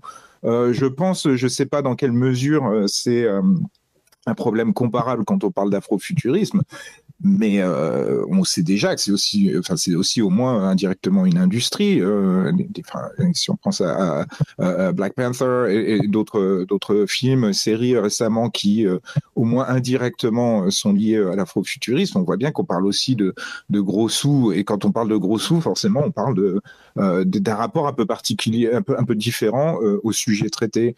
Et bon, évidemment, quand enfin pour, pour des artistes dont, c'est, enfin qui gagnent leur, leur vie comme ça, c'est aussi, euh, euh, je pense, incontournable et aussi, enfin, aussi un, problème, forcément, c'est un terme un peu vague. Mais, je pense, voilà, ce sont des, choses à prendre en compte quand on parle de, euh, de, tout ce dont on parlait il y a encore quelques minutes, que ce soit la, légitimité, l'authenticité, le, message, comment dire, la dimension radicale ou pas de ce qui se dit. Euh, qui sont les alliés, qui sont, euh, qui sont les, euh, exploiteurs, etc. et donc là, pour moi, encore une fois, je pense qu'il y a vraiment au moins, sinon, une leçon à prendre, mais en tout cas des références à avoir en pensant toutes les conversations euh, à la fois américo-centrées, mais aussi globales, qui ont pu lieu, euh, qui ont pu avoir lieu dans le siècle passé euh, au sujet donc du, jazz notamment, enfin des, musiques nord-américaines, encore une fois au pluriel, caribéennes et, nord-américaines, mais aussi à terme, enfin, les musiques noires au pluriel du monde entier, et la manière dont, elles ont pu circuler, être reprises, être copiées, etc., enfin, dans, dans, le monde plus généralement. Quelque chose de rebondir Vas-y Nadia. Ah oui, ah bah c'est que j'ai été déconnectée en fait, donc j'ai pas entendu la fin de l'intervention de, de, de, Grégory. Désolée. Euh, j'étais repartie chercher le réseau. Euh, oui, je voulais peut-être signaler le, le livre de Nalo Hopkinson, euh, qui est une autrice barbadienne, si je dis pas de bêtises, et, et qu'on trouve là en ce moment à la Casabu. Ça fait un moment je voulais le dire, donc j'étais bien contente de, de l'avoir. Et en fait, elle commence euh, ce, ce, recueil avec, euh, avec un discours euh, qu'elle avait fait lors de la conférence internationale du fantastique dans les arts, voilà, donc à laquelle elle était invitée, et en gros où elle, où il y avait eu une table de réflexion sur sur sur l'afrofuturisme, voilà, et donc elle a, fait voilà un, bilan un petit peu de, cette situation en, tant en tant que qu'autrice noire, voilà, c'est un peu coup de poing, mais ça met un petit peu les choses en place aussi. Euh, et, et, si j'avais envie de dire ça, c'est parce que c'est vraiment. Euh, bon, je pense que je m'identifie un peu. Voilà, on a, on a ce côté. Euh, c'est, une femme noire, mais elle est aussi caribéenne. Comme je disais tout à l'heure, le côté insulaire est aussi, me semble-t-il, n'est pas anodin. Donc, comme je suis en train de le lire, je voulais juste vous le signaler qu'il est en français et que et qu'il ait suivi voilà ce, discours de, plusieurs de ses textes et, je vous le conseille, c'est Nalo Hopkinson et ça s'appelle En direct de la planète Mini. Si je peux rebondir juste rapidement sur ce que euh, Nadia euh, disait sur Nalo Hopkinson, pour moi, une chose qui est vraiment intéressante euh, en rapport avec, avec elle, donc elle est jamaïcaine et, canadienne, je crois qu'elle a grandi un peu partout, euh, aussi à Trinidad, a grandi, mais je crois que sa famille est, originaire de, la Jamaïque. Mais euh, donc, tu parles aussi, euh, enfin, une des, premières figures de, de, de l'afrofuturisme littéraire et qui est déjà je dirais, enfin, euh, euh, euh, au-dessus de cette, cette, cette, ligne dont Nadia parlé tout à l'heure, entre, entre fantasy et, science-fiction, je pense à Brown Girl in the Ring, enfin, son premier, son premier roman, je ne sais pas s'il est traduit en français, désolé, je ne sais pas quel titre ça peut avoir, mais qui est vraiment, et je pense aussi, enfin, qui, qui, qui insuffle un esprit très caribéen de cette manière-là, où justement, ces futurismes, ces visions du futur sont inséparables d'une réflexion spirituelle et un peu plus euh, euh, marqué par euh, donc, des, des, éléments qu'on a peut-être plus tendance à, allier à la fantasy, mais qui, je pense, vraiment montre ce que ce que ce pourrait être enfin le, un, afrofuturisme plus plus caribéen. je ne crois pas que je connais le, le, discours dont tu parles. Alors, Grégory a précisé que Nalo Clinton est jamaïco-canadienne. Euh, est-ce que nous avons des, questions du public? Donc, nous sommes bien dans, dans, le, dans, le, space de la fabrique décoloniale. On a un petit souci avec Nadia. Alors, vous êtes bien dans le space de la fabrique décoloniale autour des, des questions euh, autour de l'afrofuturisme ou des afrofuturismes. Euh, nous sommes avec Michael Rock, euh, auteur de science-fiction, Grégory Pierrot, professeur de littérature afro-américaine, et Nadia Chanville, sociologue et auteur elle aussi de, de science-fiction et de fantasy d'ailleurs. Alors nous avons une question de Drift. Alors Drift, Drift the Stallion. Euh, je, te, je te permets de, de, prendre le micro et de poser une question que je n'avais pas bien comprise en fait en, en message. Vas-y Drift. Est-ce que vous m'entendez bien? C'est nickel. Ok, alors bah, tout d'abord, bonsoir euh, à toutes et à tous et euh, merci à la Fabrique des, Coloniales pour, euh, pour ce, space. Et concernant ma question, si je la retrouve, oui, jusqu'où peut-on inclure des éléments fictifs au détriment du peu d'éléments culturels? Je voulais dire, si par exemple, c'est une question pour les auteurs ici présents, si on cherche à fructifier le récit et vouloir introduire des, par exemple, euh, des éléments liés à la question du genre et, de la sexualité, mais que euh, cela risque de, cela risque, euh, cela ne vient pas d'éléments culturels assez, assez solides. Je, excusez-moi. si on a si on, on, en sait très peu, par exemple, sur une culture en particulier et surtout sur euh, les questions dites, euh, les, les, questions de diversité sexuelle et diversité de genre, mais que du coup, pour euh, pallier à ce problème, on doit aller, dire, on doit, on doit trouver des éléments fictifs qui puissent être en raccord. Est-ce que c'est un problème enfin, jusqu'à quel point ça peut être un problème en soi si, si... bon, la question est, est très très compliquée, excusez-moi je me suis perdue.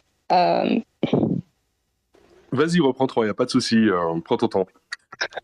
Non, c'était surtout voilà, pour prendre exemple sur euh, la diversité sexuelle et la diversité de genre dans les cultures, notamment dans les cultures, dans les cultures africaines et afro-caribéennes. Si on n'a pas, en tant qu'auteur, il nous manque des éléments qui pourraient nous permettre à faire avancer le récit ou à le, ou à le fructifier. Jusqu'à jusqu'à quel point peut-on euh, s'orienter vers le domaine de la fiction et inventer, euh, inventer des éléments Ouais, je vois, je vois ce que tu veux dire, euh, Drift. c'est une question de, c'est plus une question relative au processus d'écriture. Euh, en tant que en tant qu'autrice, ça va ça va surtout dépendre pour toi de de, de ton rapport à l'exigence que tu veux placer dans, ton texte. Euh, tu peux tout à fait inventer des inventer des, choses, surimposer des, des, de la fiction et des, éléments fictifs sur euh, sur euh, sur des éléments réels. Euh, si tu veux coller au maximum de la réalité et et respecter euh, ces, ces, réalités culturelles que, qui, te manqueraient, par exemple. Euh, là, c'est de ton, ressort de, de, c'est de ton rôle d'autrice de, de, faire la démarche de recherche euh, et, et d'approfondissement par le biais de témoignages, par le biais de, euh, de, de, contacts avec les personnes concernées pour euh, retranscrire ça au mieux dans, tes textes. C'est juste vraiment ton propre rapport à l'exigence. Euh, si tu veux un texte léger et pas tout à fait euh, fidèle, euh, quitte à trahir euh, une partie de la culture, ou si tu veux un, texte au plus près de la réalité culturelle, si c'est des choses que toi-même tu ne dis pas. Ouais, de mon côté, ça, euh, j'entends plus, je crois que c'est moi, c'est ça? Ouais, de mon côté, ça, ça, ça résonne aussi pas mal avec euh, le travail que j'ai à faire euh, pour, pour, mon dernier roman.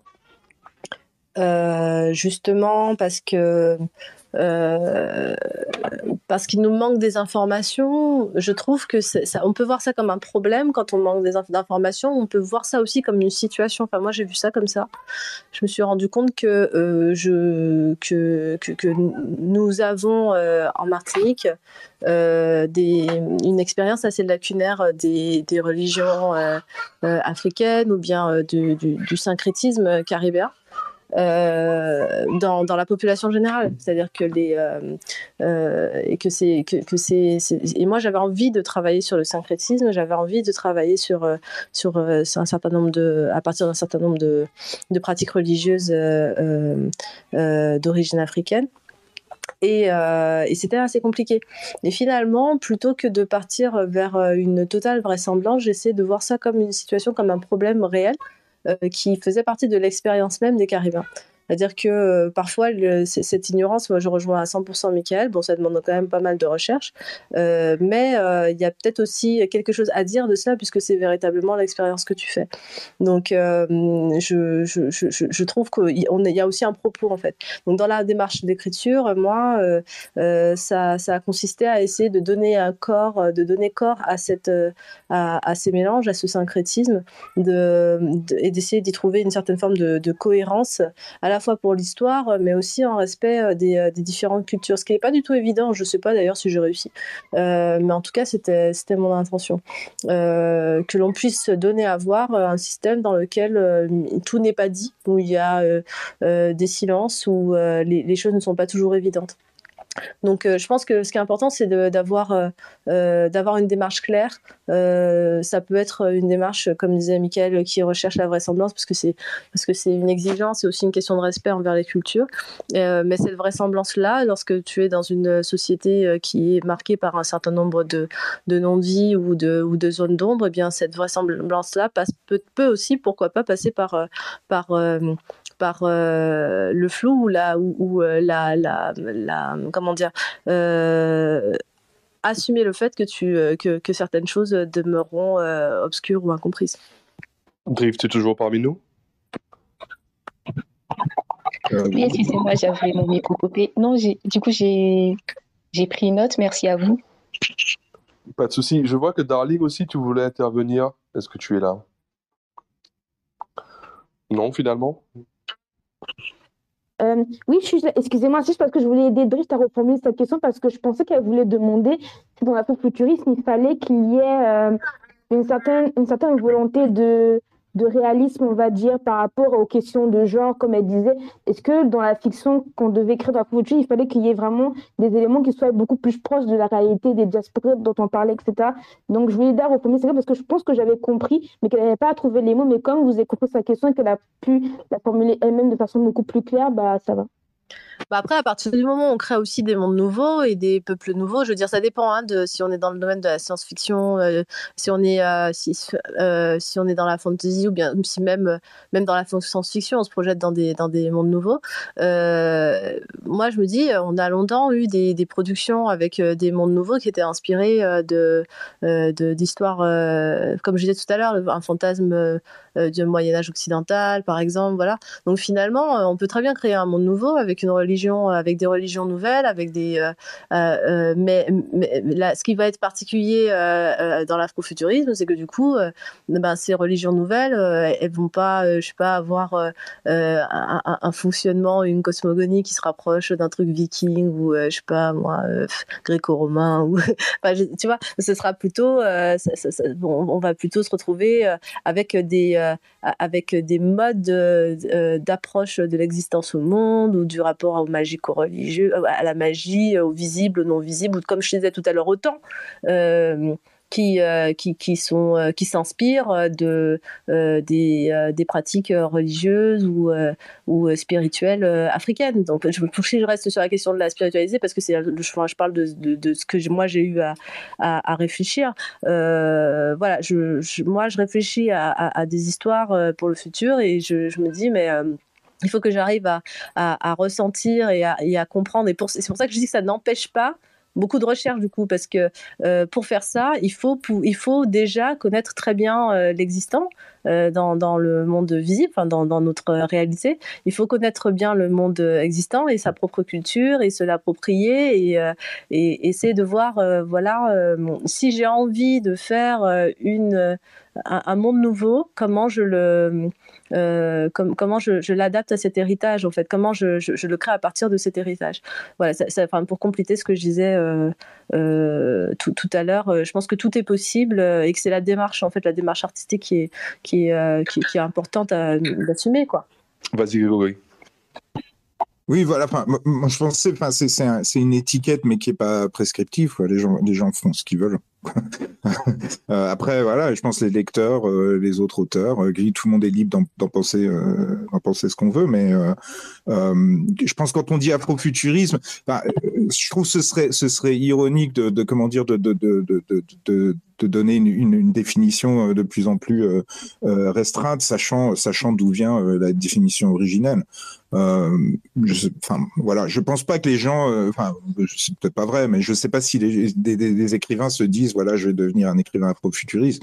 Je pense que des, auteurs ont, des centres d'intérêt qui sont euh, ceux qui sont, et euh, après coup, voilà, on peut décider ou non si on pense qu'ils correspondent à une définition qui est, parce voilà, c'est pas une école, quoi. C'est pas comme si, euh, c'est pas, je sais pas, un mouvement surréaliste avec un manifeste, quoi. L'afro-futuriste, c'est vraiment, voilà, c'est une étiquette que quelqu'un a décidé de créer un jour et rassembler des, des, variété de d'artistes euh, sous, sous, ce label-là. Euh, voilà, enfin bon, on en a parlé de, depuis le début. Je pense que c'est intéressant, intéressant et c'est utile. Euh, mais je pense, voilà, je pense pas que ça, ça doit être, comment dire, une, une, source, de, une source de restriction nécessairement. Oui, oui, Grégory, hein, je disais pas ça par rapport à. Enfin, je vois ce que tu veux dire. C'était vraiment pour répondre euh, parce que je crois que c'était intéressant là de partir aussi euh, des, de, la pratique, si tu veux, d'écriture. Hein, c'est, je peux comprendre qu'elle souhaite aussi avoir un, un, petit retour sur ça, de, diverses approches, tu vois, de voir comment on travaille en fait, parce que parce que sur sur un sujet comme ça et même sur les questions de genre, c'est pareil. par exemple, avec Michael, on a on avait causé euh, du fait que moi, un de mes personnages dans mon dernier roman, euh, c'est un garçon trans. Euh, n'étant pas moi un garçon trans, il fallait que je, que, je mette en place une démarche aussi par rapport à ça. Attends, il y a un bruit de fond quelque part. Ouais, il y a un écho à Grégory. Ouais, voilà, donc c'est plus, euh, faut, vraiment voir ça, faut vraiment voir ça plutôt comme un, un, retour d'expérience voilà, sur, sur la démarche d'écriture. parce que ouais, par contre, je suis tout à fait d'accord avec Grégory. Euh, donc je voulais le, souligner. Euh, ces histoires d'étiquettes et même moi par exemple l'histoire même du, fantastique, euh, ça, me pose problème des fois. Euh, je veux dire, si tu pars du principe que les fantômes existent, est-ce que un bouquin avec des fantômes c'est du fantastique? Est-ce que c'est pas un peu méprisant pour les gens qui croient aux fantômes, ou qu'ils les voient, je veux dire même pas qu'ils y croient, c'est qu'ils sont dedans, c'est que c'est leur vie, c'est que c'est voilà. est-ce que c'est est-ce que c'est du coup est-ce que est-ce que c'est pas un petit peu écrasant de dire non non ça c'est ça c'est des contes de fées? Voilà, donc c'est euh, les, étiquettes, j'ai beaucoup de mal avec ça. Euh, ce sont les éditeurs et après euh, le, les, libraires, les critiques, enfin toute une économie de, de la littérature qui met des étiquettes sur, sur ce qui sont à chaque fois juste des créations artistiques en fait. voilà, un artiste, une artiste fait quelque chose et puis on se dit ah bah ça, ça rentre dans tel domaine. Après, ce que je trouve aussi intéressant, euh, quand tu parlais de mouvement, là, euh, Grégory, ben oui, mais si, on écrit des manifestes, on écrit des essais, on travaille euh, aussi parce qu'il y a la dynamique, il y a, le, travail individuel et puis il y a aussi des dynamiques collectives, en fait, dans, l'écriture. Et, et c'est très stimulant. Et, écrire dans le cadre d'une dynamique collective, bon, ça, ça, c'est pas c'est pas une dictature, mais, loin de là. Mais euh, ça, permet aussi de, donner quelques cadres et ça peut. Euh, je trouve que c'est aussi intéressant. Oui, je disais ça, enfin pas du tout en contradiction avec avec euh, ce que tu disais. Au contraire, c'est bien ce que je pensais. Enfin, tu décris ton approche, quoi. Et euh, et pareil. Et je voulais pas dire non plus que les les gens travaillent pas ensemble. Je voulais juste dire pour ce, label-là en particulier, je trouve intéressant. Enfin, tu vois, le fait que le label soit venu avant avant qu'il y ait une une reconnaissance, euh, avant que avant que les gens se se s'en appellent de l'afrofuturisme. Bon, oh, alors je sais pas ce qui s'est passé. Vous m'entendez toujours? Oui, c'est bon. Oui, oui, c'est bon. C'est un truc incroyable. Euh, mais euh, non, mais c'est ça. Tu vois, moi, je euh, je pense pas que c'est une comment dire un risque terrible ou quoi, mais euh, c'est ça. Il y a, moi, je pense vraiment, enfin, c'est cette espèce de, de le fait que, que, ce soit un terme qui soit venu d'un critique, pour moi, c'est aussi, euh, ça me met un peu la puce à l'oreille, quoi. C'est euh, encore une fois, je, je, je, vais parler encore une fois du jazz, mais enfin, il y a, y a, cette manière dont, dont, les critiques sont aussi arrogées. Euh, euh, le, droit de dire qui fait partie ou qui fait pas partie, tu vois. Et c'est là, euh, justement, je trouve, ce que tu décris, c'est ce qui est le plus intéressant, parce que, enfin voilà, ton, approche, ton approche personnelle, là, d'accord, tu vois, on, on connaît les, tenants et les aboutissants, mais elle, elle, elle fait partie euh, d'afrofuturisme, elle le définit pas, tu vois. Enfin, moi, je parlais vraiment en rapport avec euh, le fait de définir un label qui, est encore une fois, qui est une pratique à la fois utile, mais qui est aussi, enfin, je veux pas dire dangereuse, mais, parfois problématique. Ce mois-ci, nous publions le numéro 25, intitulé Vie et mort. Exploration littéraire autour du conte et de la relation entre la vie et la mort dans la culture martiniquaise. Super échange. Euh, je vous rappelle que vous êtes donc sur le space de la fabrique décoloniale autour de la question de, l'afrofuturisme. Euh, je remercie à ceux qui nous ont rejoints euh, en cours de space. Euh, n'hésitez pas à poser des questions, euh, soit par écrit dans les messages, soit directement en, en, nous demandant à intervenir. Hein, on vous fera parler. on a avec nous Adeline Rapon, donc l'auteur photographe, l'artiste photographe, pardon. salut Adeline. Est-ce qu'on m'entend? Oui, c'est bon. Ok, salut. Euh, tu, as, tu travailles en ce moment sur un, sur un projet photo euh, bah justement autour de la question de l'afrofuturisme, euh, ou en tout cas avec ta vision euh, du, du, de, de, de l'afrofuturisme, un travail d'écriture particulier. Est-ce que tu, tu, pourrais nous en parler et en quoi c'est peut-être... Comment... Je veux dire, quelle est la difficulté de l'exercice quand on est photographe? Mmh. Euh, bah justement, c'est assez intéressant parce que, euh, quand on avait discuté il y a quelques mois euh, et tu m'avais annoncé Afrofuturisme, je m'étais dit waouh, wow, je sais pas du tout ce que c'est, enfin, avec un, un, gros point d'interrogation, en ayant en tête uniquement la vision très très caricaturale de, de, de Marvel, quoi, avec avec Black Panther quoi. Donc euh, ce truc de euh, bon bah voilà c'est c'est diffusé puis tout le monde est noir et puis bon euh, la, question politique est pas bon. Bref donc c'était c'était vrai que euh, moi sur le moment je me suis un peu questionnée et je me suis vraiment demandé ce que j'allais pouvoir faire. Euh, et, euh, et en plus de ça, avec aussi un questionnement, c'est qu'est-ce que je peux raconter, surtout euh, dans, dans ce cadre-là. Donc, euh, donc ce que ce que j'ai voulu absolument faire, c'était me renseigner. Donc c'est que ben voilà, je, il y a, il y a Michael qui m'a quand même, euh, quand même euh, donné aussi des, des, éléments de réponse. Et également, j'ai vraiment eu besoin de, ben, de lire des bouquins. Donc, je me suis plongée dans un livre qui est génial, qui m'a été prêté par une amie. Euh, qui s'appelle The Black Imagination et euh, c'est euh, un recueil de différentes interventions de différentes différents intellectuels et différentes intellectuelles de Sandra Jackson et Julie Moody Freeman donc c'est en anglais, mais c'est vraiment fantastique et c'est aux éditions Black Studies. Et c'est dedans que vraiment j'ai eu tout un tas de, de, de, révélations, entre guillemets, parce que j'ai découvert que l'afrofuturisme était effectivement multiple, euh, qui pouvait être poétique, qui pouvait être euh, à travers des romans, à travers des, installations artistiques, à travers des expressions, à travers la musique.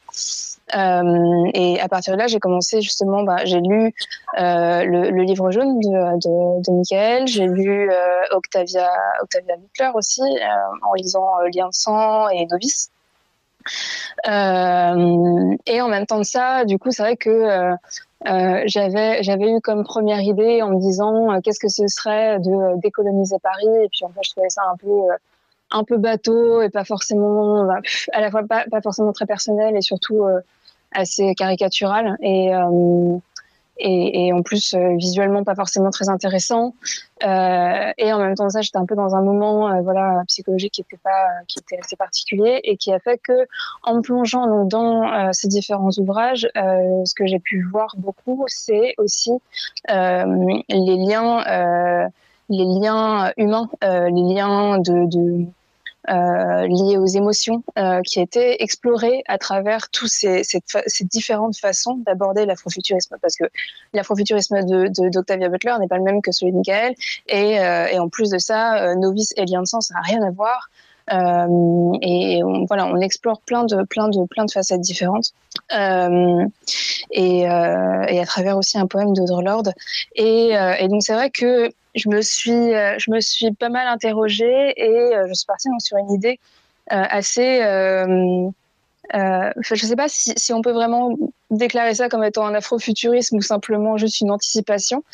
Euh, c'est où je me suis dit bon bah voilà qu'est-ce que, dans, dans dans quelle société sommes-nous et qu'est-ce que ça serait plus tard? C'est-à-dire que le moment où on n'aura plus accès à, euh, euh, aux ressources, euh,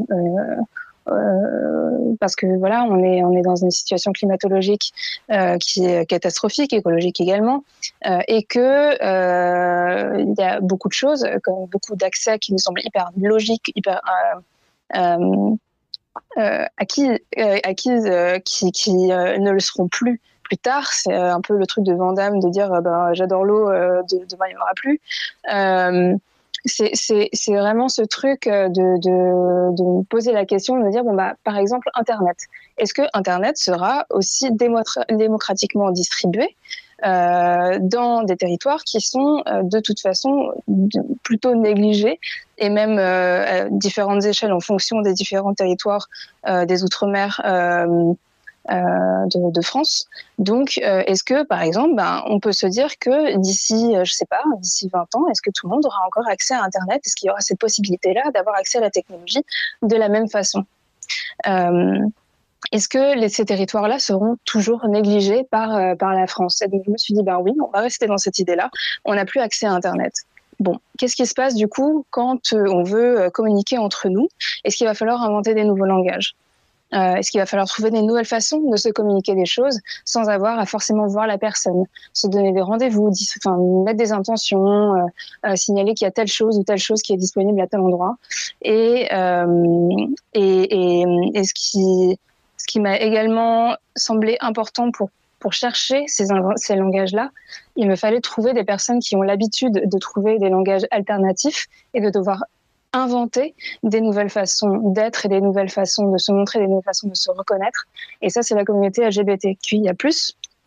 Euh, et euh, c'est donc pour ça que j'ai contacté euh, différentes personnes euh, de cette communauté-là en Martinique et que je leur ai raconté cette histoire et j'aurais demandé ce qu'ils pouvaient, ce qu'ils et elles pouvaient ben, inventer comme, comme langage. Euh, donc, euh, dans ces différents langages-là qui m'ont été délivrés, euh, il y a différentes intentions qui sont propres à chaque personne. Et, et ça, passe beaucoup par la nature. ça passe beaucoup par des, installations dans la nature ou des, intentions délivrées à différents éléments. Donc, il y a beaucoup de mysticisme qui s'est installé également. Et du coup, c'est un peu un, futurisme euh, qui n'est pas forcément le futurisme euh, technologique comme on peut l'imaginer ou euh, de s'imaginer quelque chose qui enfin voilà je sais pas l'accès à un transport hyper rapide ou, ça c'est vraiment plutôt ben, un, retour au, mysticisme, un retour au lien réel avec la nature, à une vraie communication avec, euh, avec et par des éléments qui sont déjà présents. Et, euh, et donc voilà, ça a été toute une série photo euh, donc, que j'ai réalisée en novembre sur l'espace de cinq jours. Et là, j'y retourne pour pour, un, pour un mois, donc la semaine prochaine, pendant dix jours, je vais continuer cette, cette exposition, cette, série photo, euh, qui sera donc euh, en introduction dans, euh, le prochain ZIST, et qui sera après exposée donc en mai au rond-point. Euh, voilà, avec un support vidéo également. Donc voilà, c'est au final ce, ce sujet m'a beaucoup inspiré. Merci beaucoup, Adeline. Euh, Topo, tu voulais poser une question? N'hésite pas. Euh, oui, oui. Ah oui, justement, en fait, je voulais te poser une question, vu que toi, c'est plutôt du côté de la photographie. Je me posais, est-ce que tu as. Parce que moi, je. je...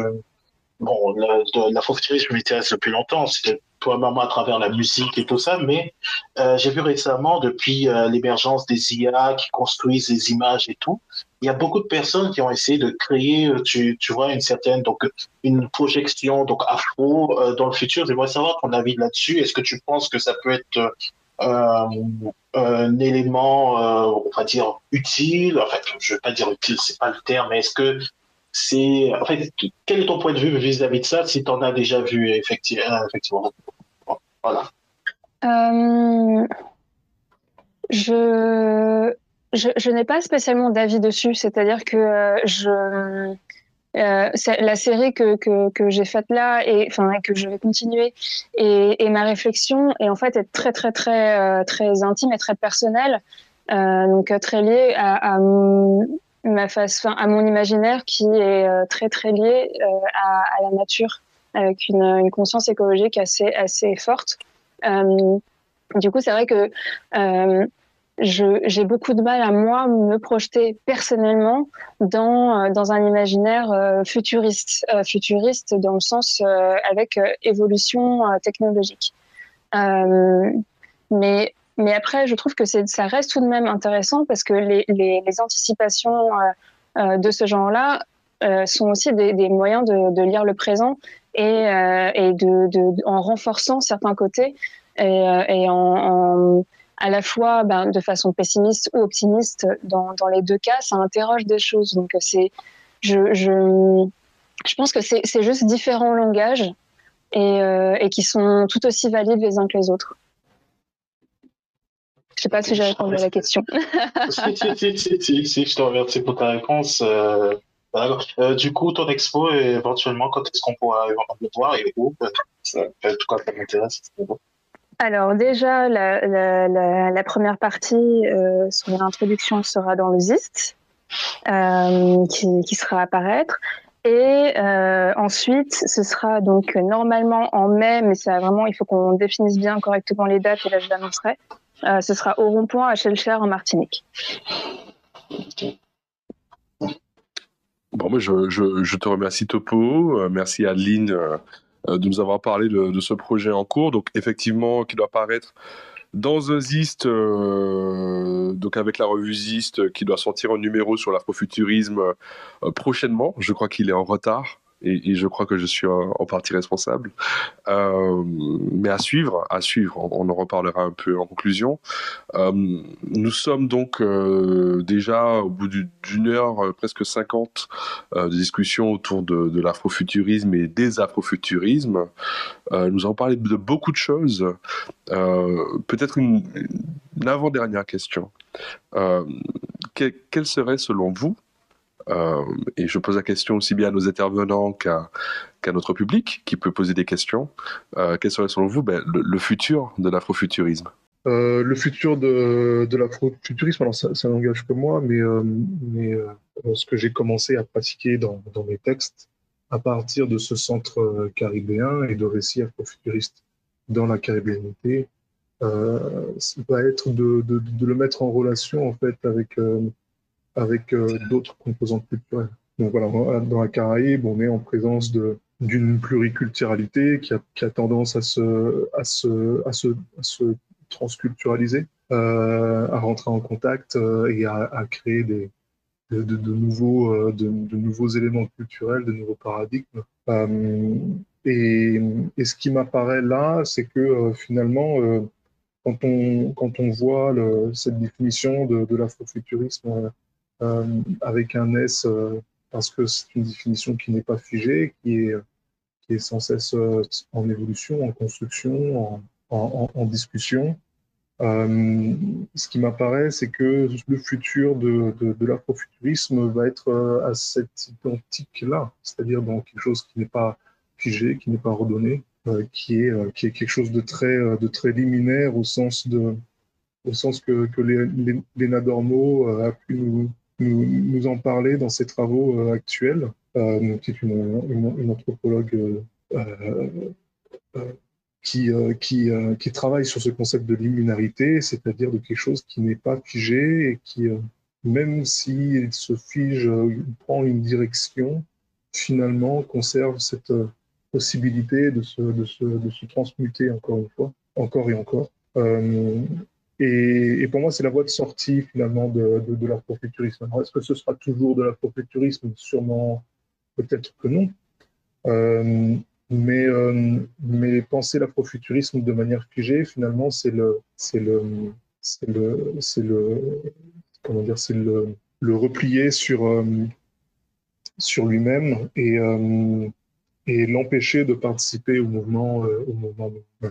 Penser, penser à un, un, mouvement culturel et le, le, mettre en relation avec, avec le monde entier suppose quelque part de, le, de ne pas le figer d'emblée. Qui d'autre voudrait réagir?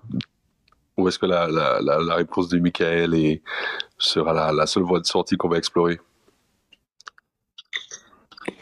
Ah, Moi, je, suis, je souscris complètement. Enfin, c'est vraiment une réflexion qu'on a, nous, là, en ce moment. Euh, et qui, moi, m'interpelle considérablement. C'est, je pensais aussi à la question des, des Premières Nations, des Premières Nations des, des Amériques. Euh, moi, c'est quelque chose qui m'a beaucoup marqué, notamment avec mes échanges avec des, euh, des auteurs et des autrices euh, du Canada. Je pense à Natacha Canapé-Fontaine, par exemple, que je connais bien. Et, euh, euh, et donc, du coup, je me dis que la, littérature, c'est aussi, euh, et, les afrofuturismes notamment, c'est aussi des moyens de faire, de, de, de, faire se rencontrer des peuples qui ont eu des, des, rendez-vous compliqués. Euh, et qui pourtant ont à se dire, voilà, euh, dans, euh, dans des mondes parallèles ou dans notre futur, où on, se reconnectera à certains passés, je sais pas, mais j'ajouterais, je suis à 100% d'accord avec ce qu'a dit Michael sur tous ces peuples en fait qui, qui, qui sont, qui, qui font la Caraïbe. Et euh, au sein desquels voilà il y a aussi euh, les, Premières Nations dans ce qu'elles ont euh, dans ce qu'elles ont laissé. Et euh, lorsqu'elles sont là dans, dans, dans ce qu'elles sont toujours mais aussi euh, dans, dans, leur disparition lorsqu'elles ne sont plus là. Et, et, donc ces, ces peuples là aussi apportent une euh, participe en fait de, ces, réflexions. Donc, euh, en fait, on a, on a une, euh, toute une, une, poétique de la relation, hein, pour reprendre un terme très glissantien. Mais voilà, je crois que le futur, c'est la relation. Voilà, c'est de peut-être sortir de euh, des carcans, euh, des étiquettes euh, qui sont qu'on n'a pas décidé nous, hein, en vrai, et, de proposer, d'inventer quelque chose, une nouvelle approche. Ça plaira peut-être pas aux, responsables marketing, mais je crois que ça, c'est ce qui, entrer en relation, approfondir ces, questions-là dans, une démarche de, de relation, c'est quelque chose qui nous ressemble aussi. Mm. Grégory, tu, tu, tu ne veux pas rajouter quelque chose? Euh, pas mieux, je ne vais pas, je vais pas parler. les auteurs pour dire oui, bien sûr. Vous avez raison, euh, je suis complètement d'accord. Voilà. finalement, on est, on est, parti dans, on est parti dans plein de directions et, et finalement, on, on, finit dans, dans l'unanimisme. Euh, alors, pour, pour conclure, euh, je vais vous demander euh, peut-être de faire des recommandations euh, de lecture, de, visionnage, d'écoute, euh, de, choses que vous pensez euh, font sens et qui sont des peut-être des choses à lire, des choses à référencer pour peut-être être mieux comprendre ce qu'est l'afrofuturisme ou les afrofuturismes, quels sont les grands auteurs ou, ou les grandes références. Ah, avant cette question, je vois que j'ai une demande de Dominique Aurélia. Je, je vous la passe tout de suite et après on enchaîne. Et le Dominique, tu peux parler. Tu peux parler, tu peux prendre la parole. Ton micro. Ah, pardon. Est-ce que, euh, d'après ce que Nadia euh, racontait, est-ce que euh, l'afrofuturisme serait une nouvelle politique de la relation? Michael. C'est un clin d'œil à Michael. Ben non, c'était adressé, Nadia. Euh, euh, non, je, je c'est pas une nouvelle politique de la relation. La politique de la relation, c'est, euh, c'est déjà, euh, elle est déjà elle-même et l'afrofuturisme, c'est, c'est, c'est, un mouvement de, notre, de, notre, de notre mondialité. Euh, c'est, c'est une dynamique à laquelle dont il faut prendre soin en fait, mais qu'il faut qu'il faut aussi rattacher rattacher au reste. Elle, comment dire, c'est une partie, c'est une partie de la relation, c'est une partie de, ce mouvement mondial. Donc, euh, non, c'est pas, ça ne va pas remplacer euh, la politique de la relation, pas du tout. Ouais, moi je suis 100% d'accord parce que en fait quand j'ai ça, c'est, je disais, c'est quelque chose qui nous ressemble. C'était un temps aussi qu'auteur euh, et autrice de, la Caraïbe. mais en fait, c'est pas ex nihilo tout ça. Hein. déjà, ça, ça fait un moment que ça existe. Et puis, euh, c'est en relation justement avec tout un univers littéraire. Euh, on, ne lit pas que euh, de l'afrofuturisme, on ne fréquente pas que des auteurs afrofuturistes ou je ne sais quoi. bien au contraire. et donc, on, évolue, on existe et on évolue dans, cet écosystème-là. Donc, les références, nos références intellectuelles ou culturelles, euh, historiques, vont être similaires à celles de, plein d'autres artistes. Et, voilà, c'est euh, dans cela que, c'est dans quelque chose de très vaste en fait qu'on s'inscrit avec peut-être une singularité qui reste à exercer avant de la définir, je pense, hein, déjà. Euh, on l'exerce et puis on verra bien comment des gens euh, très intelligents comme Grégory, comme, euh, comme toutes les personnes qu'on a entendues depuis tout à l'heure, si j'ai bien compris aussi, on a eu une, une, jeune chercheuse. Voilà, c'est à ces personnes-là par la suite aussi de, de, de, dire ce que ce sera, ce que c'est, ce que ce sera. je veux peut-être répondre aussi à, du coup, faire la transition. je sais pas, moi, j'ai parlé déjà d'un texte tout à l'heure. Euh, peut-être vous parlez aussi de euh, River Solomon. Euh, L'incivilité des fantômes, ça c'est un, bouquin que je trouve vraiment génial. et, qui, et qui répond, qui, qui, rebondit pas mal avec, des, avec ce qu'on a pu voir lors de, ces deux heures. Puisque voilà, c'est une nouvelle euh, approche de la, de, de, la lutte contre l'oppression. Mais finalement, on retrouve des, on retrouve des, des, des, thématiques qui sont euh, assez euh, récurrentes dans, dans les littératures noires, mais dans un vaisseau spatial. Et ce qu'il y a aussi de particulier avec River Solomon, c'est que c'est une autrice, auteur non binaire, donc queer, enfin en tout cas qui se définit comme non binaire. et j'aime beaucoup son approche, voilà, de euh, de, de, la non-binarité, mais aussi euh, dans, ce texte, il y a des... Euh, il y, a, il y, a, tout un travail sur, sur la ségrégation raciale, mais aussi sur une forme de, je je sais pas si on peut dire ségrégation sexuelle, mais en fait, concrètement, c'est vraiment une, le, le, patriarcat et, la dichotomie des sexes vont pousser à leur, à leur extrême, voilà, dans un vaisseau. Et donc, c'est très intéressant.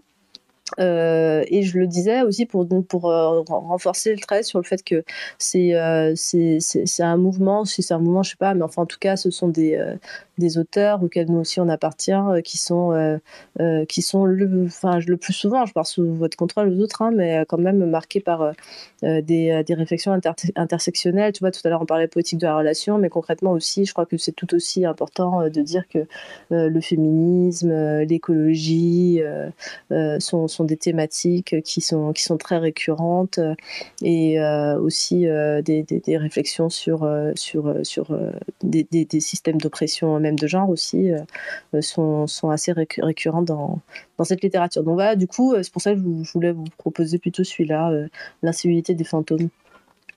voilà. Merci Nadia. Vas-y, Michael. Je finis de compléter. Ouais, je finis de compléter ce qui apparaît dans, la création de, des premiers écrits afrofuturistes euh, caribéens, c'est effectivement que euh, ces écrits sont traversés par, euh, la pensée d'Edouard Glissant, notamment, donc cette poétique de la relation. Et, c'est ce qui vient secouer ce, ce, cette fourmilière déjà, construite par, par nos prédécesseurs et prédécesseuses, est-ce qu'on dit ça comme ça, je ne sais plus, afro-américaines, euh, qui ont posé les fondations de, l'afrofuturisme euh, euh, américain, de, de l'African futurism.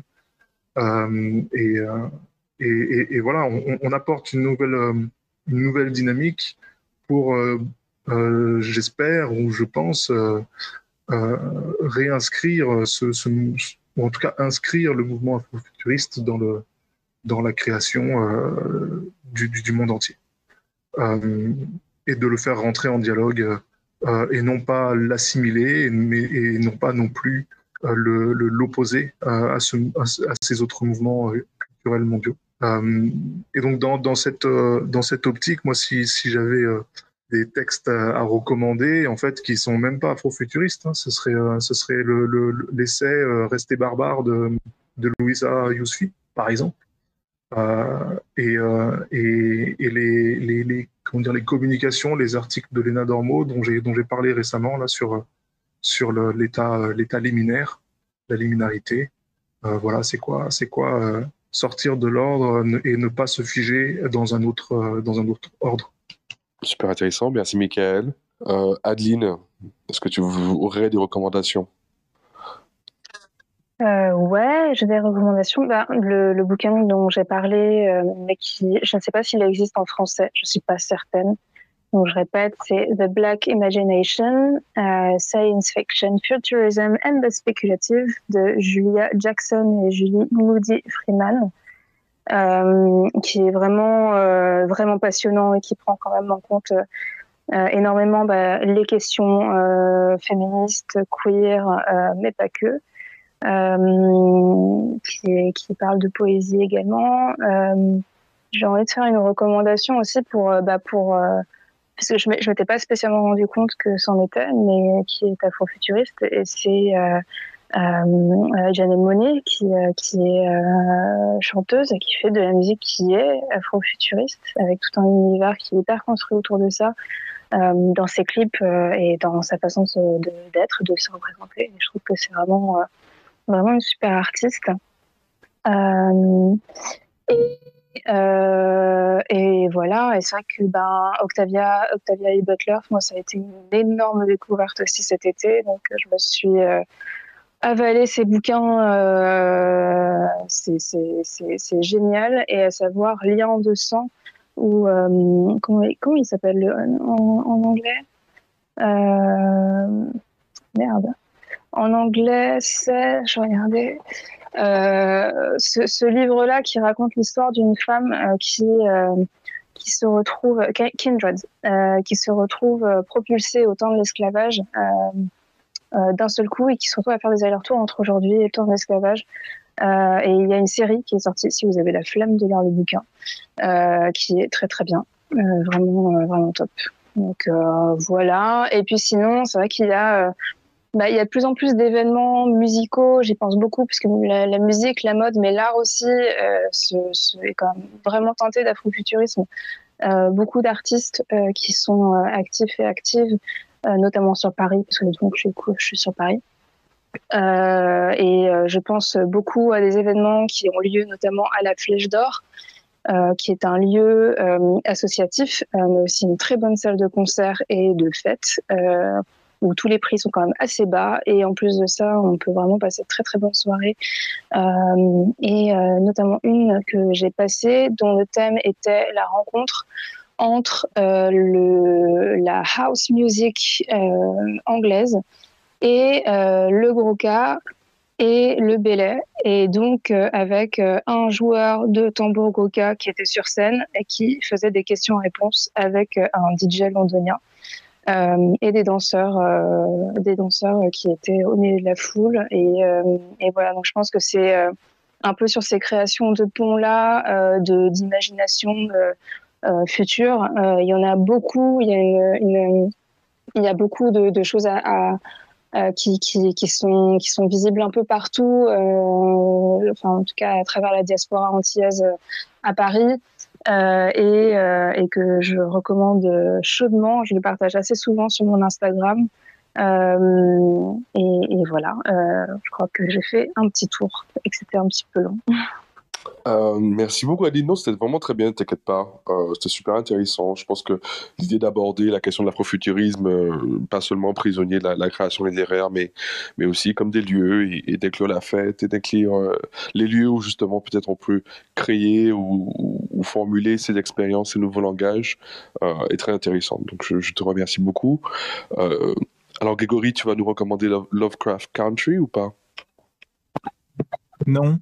non, mais, je pense que c'est en lien avec ce que disait Adeline, ça peut être intéressant. Je vais endosser mon, euh, mon, euh, ma veste de, prof pour dire euh, avant, de regarder la série Kindred, je pense que vous devriez lire le livre parce qu'en fait elle est vraiment très différente de manière intéressante et peut-être problématique. Ou vous lisez le livre après avoir vu la série, c'est pas très grave. Mais je pense que les différences sont suffisamment enfin prononcées pour, pour, pour, engager une conversation, ne serait-ce qu'avec vous-même en tant que lecteur et spectateur.